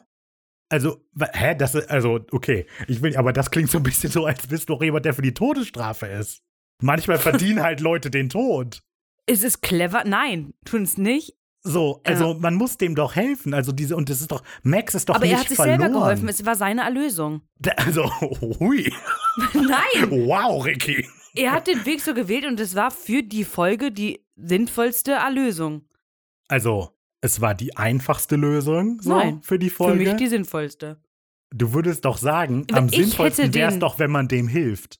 Da- Das ist natürlich aus menschlicher Sicht gesehen, wenn das privat passiert, definitiv die richtige Entscheidung, diesen Menschen zu helfen, Hilfe anzubieten. Für Supernatural ist das für die Folge die sinnvollste Lösung. Wenn er die Waffe niederlegt und sagt, nö, dann lassen wir die Alice gehen. Also A, wie, wie, Also, okay, wie weit warte, hätte man ihnen kurz- geglaubt, dass er wirklich damit jetzt Also, da müssen wir kurz, weil, warte, zwei Sachen. Also, narrativ ist das die richtige Entscheidung, dass das passiert, weil Sam letztlich damit äh, halt einen krassen Reality-Check bekommt. So, für Sam ist das wichtig, dass der stirbt und dem nicht helfen kann. Ich So. finde es auch für Max Aber, richtig. okay. Gut. Ja, da müsste man jetzt, glaube ich, in tiefere Diskussionen einsteigen, wenn wir darüber sprechen wollen würden. Also, ähm, das folgt natürlich alles einer gewissen Logik, aber dass der letzte Schritt dieser Logik ist, dass Max sich umbringen muss, weil er sonst da nicht rauskommt, Das Ist ein eine bisschen, Aussage, äh, aber für Supernatural ist es die sinnvollste Lösung gewesen für mich. Ja, also es kommt darauf an, wie du das meinst. Für die, für die Geschichte, für den Charakter Sam, ja. Aber für Max, ich weiß nicht, was meinst du mit für Supernatural? Max ist ein Nebencharakter. Äh, keine Ahnung, das ist eine viel zu lange Diskussion jetzt. Jetzt Ricky sieht ein, dass sie irgendwie scheiße geredet hat. nein, nein. Aber äh, ich, ich glaube, dass du gerade die Intention hast, mich ins Unsympathische zu setzen und mich drauf zu drängen, dass ich was gesagt hätte, was ich nie gesagt habe. Dass du sagst, dass ich sage, Menschen helfen ist ja scheiße. Wenn die psychisch krank sind oder Ja, so aber- oder Menschen getötet haben, dann sollen sie auch sterben. Das habe ich nie gesagt. Und du willst mich jetzt dahin Nee, drängen. Wir also- machen jetzt weiter. Also ich habe dir ja zugestimmt, dass das Narrativ Sinn macht, aber du sagst auch darüber hinaus macht das Sinn. Ist doch für Max gut. Siehst Ist du? egal. Siehst du, Rafa will mich hier in eine Richtung drängen. So, wir ich machen glaube, jetzt du hier hast das weiter. schon gesagt. Egal. Was ich Ja. aber eigentlich sagen will, nachdem ich es gefunden habe. Sam sagt, dass sie halt Glück hatten, äh, wie alles gelaufen ist und er sagt so mit ein bisschen. Warte, ich weiß wieder, was ich sagen wollte, bevor wir auf diesen Exkurs gegangen sind. Sam sagt ja, ach Mann, hätte ich doch nur was anderes gesagt. Und ich bin mir recht sicher, dass Sam damit den letzten Satz meint, den er gesagt hat, so von wegen, es gibt, es gibt, das ist kein Ausweg, was du vorhast. Weil halt die Konsequenz daraus war, dass Sam denkt, du hast recht, ich muss mich erschießen, das ist mein Ausweg. Aber wenn man halt vorher so ein bisschen aufpasst, ist halt der Moment, in dem Sam was Falsches gesagt hat, der Moment, in dem er quasi so getan hat, als sei Max Leben genauso wie seins. Als seien die auf einer Ebene und als würde Sam den verstehen. Weil ich stimme Sam zu, er hat was Falsches gesagt, aber das war an einem Punkt, bei dem Sam, glaube ich, noch gar nicht bewusst ist, dass er was Falsches gesagt hat. Weißt du, was ich meine? Hm. Okay, nicht so ich richtig. darf dazu glaub ich. nichts mehr sagen. Klar darfst du was dazu sagen. Denn ja, Sam hat halt Max schon an einem Punkt verloren, der viel früher war als am Ende. Am Ende hatte Sam wahrscheinlich wirklich nichts mehr tun können, als er dazugekommen ist. Aber bei dem Gespräch vorher hat er halt verkackt, weil er so egozentrisch war und auf sich selbst fokussiert war. Und nicht auf Max, das, was du die ganze Zeit kritisierst. Aber ja. Dann kommt Dean so, komm, was soll schon passieren? Die Dominosteine fallen schon seit 20 Jahren so, hättest du sowieso nichts mehr machen können. Genau. Ja, hatte ich ja eben schon alles gesagt. Ja. Ja, Sam gibt dann zu, dass die beiden halt echt Glück gehabt hatten und mit ein bisschen, mit- mit ein bisschen mehr Tequila und ein bisschen mehr Dämonen wäre eventuell aus John nach dem Tod von Mary auch sowas geworden und das Schicksal von Max hätte auch derer sein können. Und dank Dad ist es nicht so geworden. Ja, aber das sieht an der Persönlichkeit von Dad und nicht, dass er gerade wenig Alkohol trinkt, weil die trinken ja doch durchaus mal einen Rum oder einen Whisky. Damit ist ja, das ist doch im übertragenen Sinne gemeint. Das war jetzt auch ein Witz. Okay. Was ich da ganz spannend finde, zuerst grätscht die noch da rein. So Sam sagt so, weißt du was, wir haben Glück, dass wir Dad hatten. Und Dean ist so, ach was, hätte ich ja nicht von dir gedacht, so, ne, dass du so mal sowas sagst. Und dann fängt Sam so ein bisschen an, weiter das zu erklären und redet ein bisschen länger. Und Dean erkennt in dem Moment, hier soll ich keine Widerworte geben, ich muss ihm einfach zuhören und ihm selber zu seinem Schluss kommen lassen. Ja. Und das finde ich noch extrem gut. Er hört halt einfach zu, der widerspricht nicht, er sagt, okay, alles klar. Und es wird halt klar, dass Sam in diese Sequenz einen totalen Reality-Check bekommen hat. Also sein ganzes, ja, sein ganzes Weltbild ist auf den Kopf gestellt worden, mehr oder weniger. In dem Moment, in dem er den Kopf schüttelt langsam. Boah. Naja. Zurück im Hotel. Sam und Dean packen. Sam hat über den Dämon nachgedacht, dass der wahrscheinlich einen größeren Plan mit denen haben muss. Was, wenn der Sam und Max ausgesucht hat wegen ihrer Fähigkeiten? Vielleicht ist Sam ja letztlich schuld am allem. Weil die Welt dreht sich um Sam, weißt du? Dazu habe ich etwas. Okay. Wie formuliere ich das? Also, ne, so, die packen da gerade die Sachen im, im Hotel und so und genau, hätte darüber nachgedacht, dass der Dämon ja einen höheren Plan hat. Dean sagt dann, hör mal, hätte der einen höheren Plan mit euch gehabt, hätte der euch schon Mitgenommen. mitgenommen. Ja. Früher, ne? Er sagt dann nochmal so, ja, also Sam sagt das. Also ich habe gerade nicht den genauen Spruch, den er sagt. Aber irgendwas mit, er sagt uns zwei und dann stellt sich, also sagt Sam und dann stellt sich heraus, dass er mit uns zwei halt Max und Sam meint. Und das ist halt so ein Punkt. Dean ist, glaube ich, richtig verletzt, dass er mit den zwei nicht sich und Dean meint, weil, äh, Dean und Sam meint, weil, guck mal, da kommt jemand in deren Leben und das ist in zwei Tage vergangen, mittlerweile oder drei oder so. Und Sam hat nur in einem Gespräch irgendwie mit Max wirklich sich mit dem befasst und mit dem intensiv geredet. Aber Sam fühlt sich allein durch die Fähigkeiten, die die beiden gemeinsam haben, mit denen connected. Mhm. Und Dean versucht das aber seit sieben Monaten mittlerweile. Und kann scheinbar nicht mit dem richtig connecten oder Sam lässt es nicht zu. Und da bin ich richtig auf Deans Seite, dass der betroffen ist. Aber warum glaubst du, der ist betroffen? Weil ich sehe überhaupt keine Anzeichen dafür. Ich finde, das spiegelt nämlich. Weil er ja so widerspricht, was das, diese Fähigkeiten, dass Sam ja was Besonderes ist. Ja. Und er sagt so, nee, nee. Und ich glaube, das sagt er einfach nur aus Prinzip, weil er so verletzt ist. So, Okay, das sehe ich ganz anders. Dass er nee, nee sagt, ist mir auch gefallen, aber ich denke, das spiegelt nur wieder, dass Sam ja dieses Bedürfnis hat, was Besonderes zu sein. Das spiegelt sich ja, zeigt sich ja immer schon. So, Sam geht über den Rest. Aber Dean hat extrem krass, dass er nicht das Gefühl hat, was Besonderes zu sein. Dean ist einfach nur irgendein Teil von irgendwas. Dean ist der, der sagt, vielleicht habe ich nicht das beste Leben, aber ich helfe anderen, ein gutes Leben zu haben. Dean ist der, der sich bei Wunderheiler quasi opfern will, damit Laila leben kann. Weil Dean nicht das Gefühl hat, dass er was Besonderes ist. Und dass Sam da jetzt sagt so, oh, ich bin was Besonderes, das hat was damit zu tun. Und Dean widerspricht, finde ich, zeigt in meinen Augen einfach nur krass, dass die beiden halt in wichtigen Punkten aneinander vorbeireden. Weil die ein ganz anderes Bild von der Welt und von sich selber haben. Hm. Also Dean ist der, der sehr dualistisch auf die Welt schaut und denkt, letztlich hat, gibt es keinen größeren Plan. Also das zeichnet Deans Charakter ja aus, es gibt keinen größeren Plan für alles.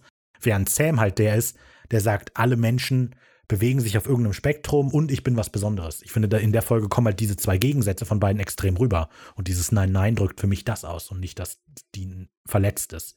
okay. Weil ich weiß nicht, ich sehe tatsächlich keine anderen Anzeichen dafür, dass Dean verletzt sein könnte, außer dass er widerspricht. Ja, Na gut. ich war so. Sam gibt sich halt letztlich aber selber die Schuld an allem, was passiert ist so mit Max. Und Dean will das aber nicht hören. Es geht nicht um Sam, es ist nicht Sams Schuld, sondern es ist der Dämon schuld, der die Familie heimsucht und was der Dämon der Familie angetan hat. Und ich finde, damit bringt er halt die Message der Folge oder die Message, die die Folge bringen sollte und auch so halt eigentlich tut, gut auf den Punkt so. Die Opfer von dieser Gewalt sind halt nicht schuld an der Situation, sondern halt der Täter so. Und für Sam, ja, Sam kapiert das halt nicht so richtig. Sam denkt, das muss was mit mir zu tun haben. Dean wird das ganze Gespräch, ähm, Sam erzählt dann noch, während Dean halt, das ist eigentlich ganz nett, zeigt wieder, was für ein Idiot Sam ist. So, Dean sagt, nein, nein, du bist nichts Besonderes. Und Sam, ja, okay. Doch, bin ich. Pass auf, ich habe nämlich den Schrank bewegt. Ja. genau. Und, äh, Dean, Hält einen Löffel und sagt, verbieg ihn. ja, er hat aber zuerst, zuerst offensichtlich keine Ahnung, wie er reagieren soll. Ja, so, ja. Weil Sam sagt das und Dean so, oh. Und dann sehen wir kurz Sam, wie der auch nur so, oh. Und dann macht halt Dean so wieder einen Löffel hin, halt, los, verbieg ihn. Hm. So halt, um so das Ganze, die Stimmung ein bisschen rauszunehmen. Ja, Sam sagt dann aber wieder auf Ernst so, ja, das war alles im Adrenalinschub, das geht jetzt nicht. Ja. Und dann sagt Dean, das wird aber bestimmt nicht nochmal passieren. Dann sagt Sam, machst du dir keine Sorgen, dass es mir so etwas werden könnte wie Max? Dean, nein, niemals. Und weißt du wieso? Sam, nein. Wieso denn, Dean? Weil du einen Vorteil hast, den Max nicht hatte. Sam, Dad? Aber der ist doch gar nicht hier. Und Dean, nein, mich. Solange ich bei dir bin, wird dir nichts Böses passieren. Genau. Und dann huscht ein leichtes Lächeln über Sams Gesicht. Das finde ich ganz süß. Das ist nur ganz kurz. Man sieht, er guckt sehr böse, aber dann im Moment, so ein kurzes Lachen. Und ja, Dean bricht dann die ernste Stimmung mit einem Witz. Auf nach Vegas, Leute. Und dann genau, ist die Folge weil er vorbei. hat ja Vorahnungen. Ja, genau. Das ist der Gag. Damit ist die Folge vorbei. Puh. Kommen wir zum Fazit. Ja, fangen wir mit dem Fazit an. Also wir haben so viel in der Folge jetzt schon geredet und diskutiert und wir haben ja auch schon rübergebracht, dass es irgendwie ziemlich schwierig war, die Folge, weil die einfach ein sehr Durcheinander macht, weil man sehr viele Meinungen irgendwie hat, die man irgendwie vertreten will, aber irgendwie, weiß nicht. Aber meine Meinung, Meinung hat sich nicht geändert über die Folge. Ich finde sie weiterhin nicht. Also ich finde sie weiterhin nicht schlecht. Ich habe ja nie gesagt, dass ich sie schlecht finde, aber ich finde sie jetzt auch nicht überragend äh, gut mit viel Wow-Effekten oder so. Ich finde Sam weiterhin sehr unsympathisch oder ich finde, er macht sich in dieser Folge sehr unsympathisch und fährt sehr seine Schiene da. Dieses, ich bin der einzige Besondere in dieser Stadt. Und ja, weiß nicht, das kann ich halt einfach nicht leiden und ja, leider bleibt das ja oder kommt das immer mal wieder bei Sam durch. Klar ist das irgendwie sein Charakter, kann ich verstehen, aber er ist so, er lässt sich ja auch in keinster Weise irgendwie helfen. Er predigt immer, ja, komm, äh, du musst das nicht alleine und so durchstehen, aber er ist immer einfach, der ist so, also er will, macht das ja selber nicht besser. Das ist so einer, so, ne, so ein Alkoholiker, der anderen sagt, ja, du musst jetzt aufhören und sich dabei eine Flasche hinter die Binde kippt. Ich finde das einen spannenden Charakter dann einfach. Nee, finde ich nicht. Ich finde es einen sehr nervigen Charakter, einen sehr nervigen Charakterzug von Sam in den ersten Staffeln. Das verharml, also es wird später in den, in den älteren Staffeln, nee, in den jüngeren Staffeln besser. Kommt so immer mal wieder durch, aber ja, ja. Okay, ja. Und ich finde Sam sehr unverdient gegenüber. Also ich finde die Folge richtig, richtig gut. Äh, Alles, was ich so gesagt habe schon. Also ich finde, Ricarda merkt das immer wieder an, wie unsympathisch Sam die ganze Zeit ist und wie ich-bezogen der ist. Aber ich finde, was das eben so gut macht, diese Folge, ist genau, dass diese Ich-Bezogenheit am Ende die Katastrophe auslöst in der Folge. Also, weil das ist das, was ich halt als einen Handlungsbogen bezeichnen würde, was mir in Wunderheiler gefehlt hat. Wir Hm. sehen das die ganze Zeit. Wir wissen, das ist Sam so. Und am Ende beißt ihm das richtig in den Arsch so. Weißt du? Der Moment, in dem es darauf ankommt, dass er über seinen Schatten springen sollte, ist der Moment, in dem er aber zurück in das Muster fällt und damit alles kaputt macht. Das gefällt mir sehr gut. Dann gefällt mir einfach dieser Moment, in dem halt Sam, ich hatte es gesagt, der Gänsehautmoment der Folge für mich, in dem er langsam den Kopf schüttelt, wo er erkennt, so, nee, irgend, das, du hast recht, ich kenne dich nicht, ich weiß nicht, was mit dir los ist. Finde ich wahnsinnig gut rübergebracht. Und ich finde es dann umso spannender, dass er als Reaktion darauf dann wieder krass in dieses Muster fällt, ich bin was Besonderes, ich bin was Besonderes. In dem Moment, in dem er gerade lernt, ich bin gar nicht so was Besonderes. Das gefällt mir wahnsinnig gut. Ich finde, die Folge hat einen sehr schönen Fluss und dafür spricht viel, dass das Ende, was eigentlich die Hälfte der Folge ist, nicht so vorkommt wie die Hälfte der Folge. Es wirkt alles so, als baut das auf diesen Moment hin und dann kommt dieser Moment und der ist genauso lang, wie er sein muss in meinen Augen. Es wird alles gesagt, was gesagt werden muss. Das Ende der Folge lässt so viel Platz für alles Mögliche. Alle haben irgendwas gelernt. Wir lernen viel über Dean und diesen Beschützerinstinkt und dass der Beschützerinstinkt auch manchmal so weit geht, dass er dumme Sachen sagt, einfach nur um Sam zu beschützen. Ich finde, das lernt man alles sehr gut in dieser, in dieser Folge. Hm. Ähm, ja, ich finde die echt gut. Thema ist mega ernst, die Folge ist nicht lustig unbedingt. Ja, nur die Effekte sind doof. Also das ist tatsächlich der Punkt, den ich kritisieren möchte, dass die fliegende Waffe und das fliegende Messer, die sehen so offensichtlich computeranimiert aus. Ja. Das stört mich. Alles andere in der Folge gefällt mir richtig, richtig gut. Na gut, so ist es manchmal, Leute. Ne? Dann kommen wir zum Zi- Schreibt uns gerne und sagt, warum ich recht habe. Ja. Kommen wir zum Zitat der Woche. Woche, Woche, Woche. Mein Zitat der Woche ist das Gespräch zwischen Max und Alice, beziehungsweise kurz bevor Alice in der Vision umgebracht wird. Und der Max sagt, für jedes Mal, dass du da gestanden und bloß zugesehen hast, so getan hast, als würde nichts passieren. Alice sagt, es tut mir leid. Max, nein, tut es nicht. Du willst nur nicht sterben. Und dann haut er das Messer ins Gesicht. Fand ich gut. Nichts Witziges. Nee, nichts Witziges. Dann nehme ich das Zitat, wo Sam und Dean im Auto sitzen und Dean sagt, wir sind nicht verflucht, wir haben nur unsere dunklen Punkte. Und Sam sagt, unsere Punkte sind sehr dunkel. Und Dean sagt, du bist dunkel. Ihr könnt darüber gerne abstimmen. Auf Instagram, nämlich immer donnerstags. Folgt uns da, wenig originell. Dann Mhm. laden wir donnerstags in die Story kurz Videos von den Zitaten und danach die Abstimmung. Dann könnt ihr mal gerne abstimmen. So dass ihr nochmal das Zitat im Kontext hört und nicht einfach nur von uns das erfahren müsst. Genau. Ansonsten könnt ihr uns natürlich gerne auf Instagram folgen, abonnieren, irgendwas, was auch immer man da macht, genau. Und uns was schreiben. Ihr könnt kommentieren unter die Folgen. Wir öffentlichen immer so einen kleinen Teaser, hinter dem man gut was schreiben kann. Irgendwas reagieren. Genau. Ihr könnt uns unter wenig originell auch auf Facebook und auf Twitter finden. Auch da schreibt uns gerne oder was man auf den unterschiedlichen Plattformen so macht. Wenn euch Social Media auf die Nerven geht, ignoriert das einfach und schreibt uns eine E-Mail an kontakt@wenig-originell.de. Und wenn ihr lieber unmittelbarer mit uns in Kontakt treten wollt und auch mit ein paar coolen Leuten, die Jetzt so kommt's. einfach ein bisschen cool rumhängen, ein bisschen Spaß zusammen haben, dann kommt doch auf unseren Discord. Einfach nur so eine Empfehlung. Ich werde dafür sorgen, dass Ricky auch sich einen Discord-Account macht und dann auch da ist. Dann könnt ihr auch mit Ricky reden, müsst nicht nur mit mir reden. Könnt ihr weiß auch nicht mit mal, was das ist. cooleren von uns reden. Einladung dafür findet ihr in den Kommentaren. Link zu allem findet ihr auch in den Kommentaren. Ja, dann hören wir uns nächste Woche wieder zur Folge 15 der ersten Staffel namens Menschenjäger. Ja, huiuiui, die wurde ja immer. Gute Folge. Weiß nicht mehr. Ich weiß nicht mehr, ob die gut ist. Ich meine schon. Ich bin mal gespannt. Ja. Bis dahin. Wir haben eine Menge zu tun.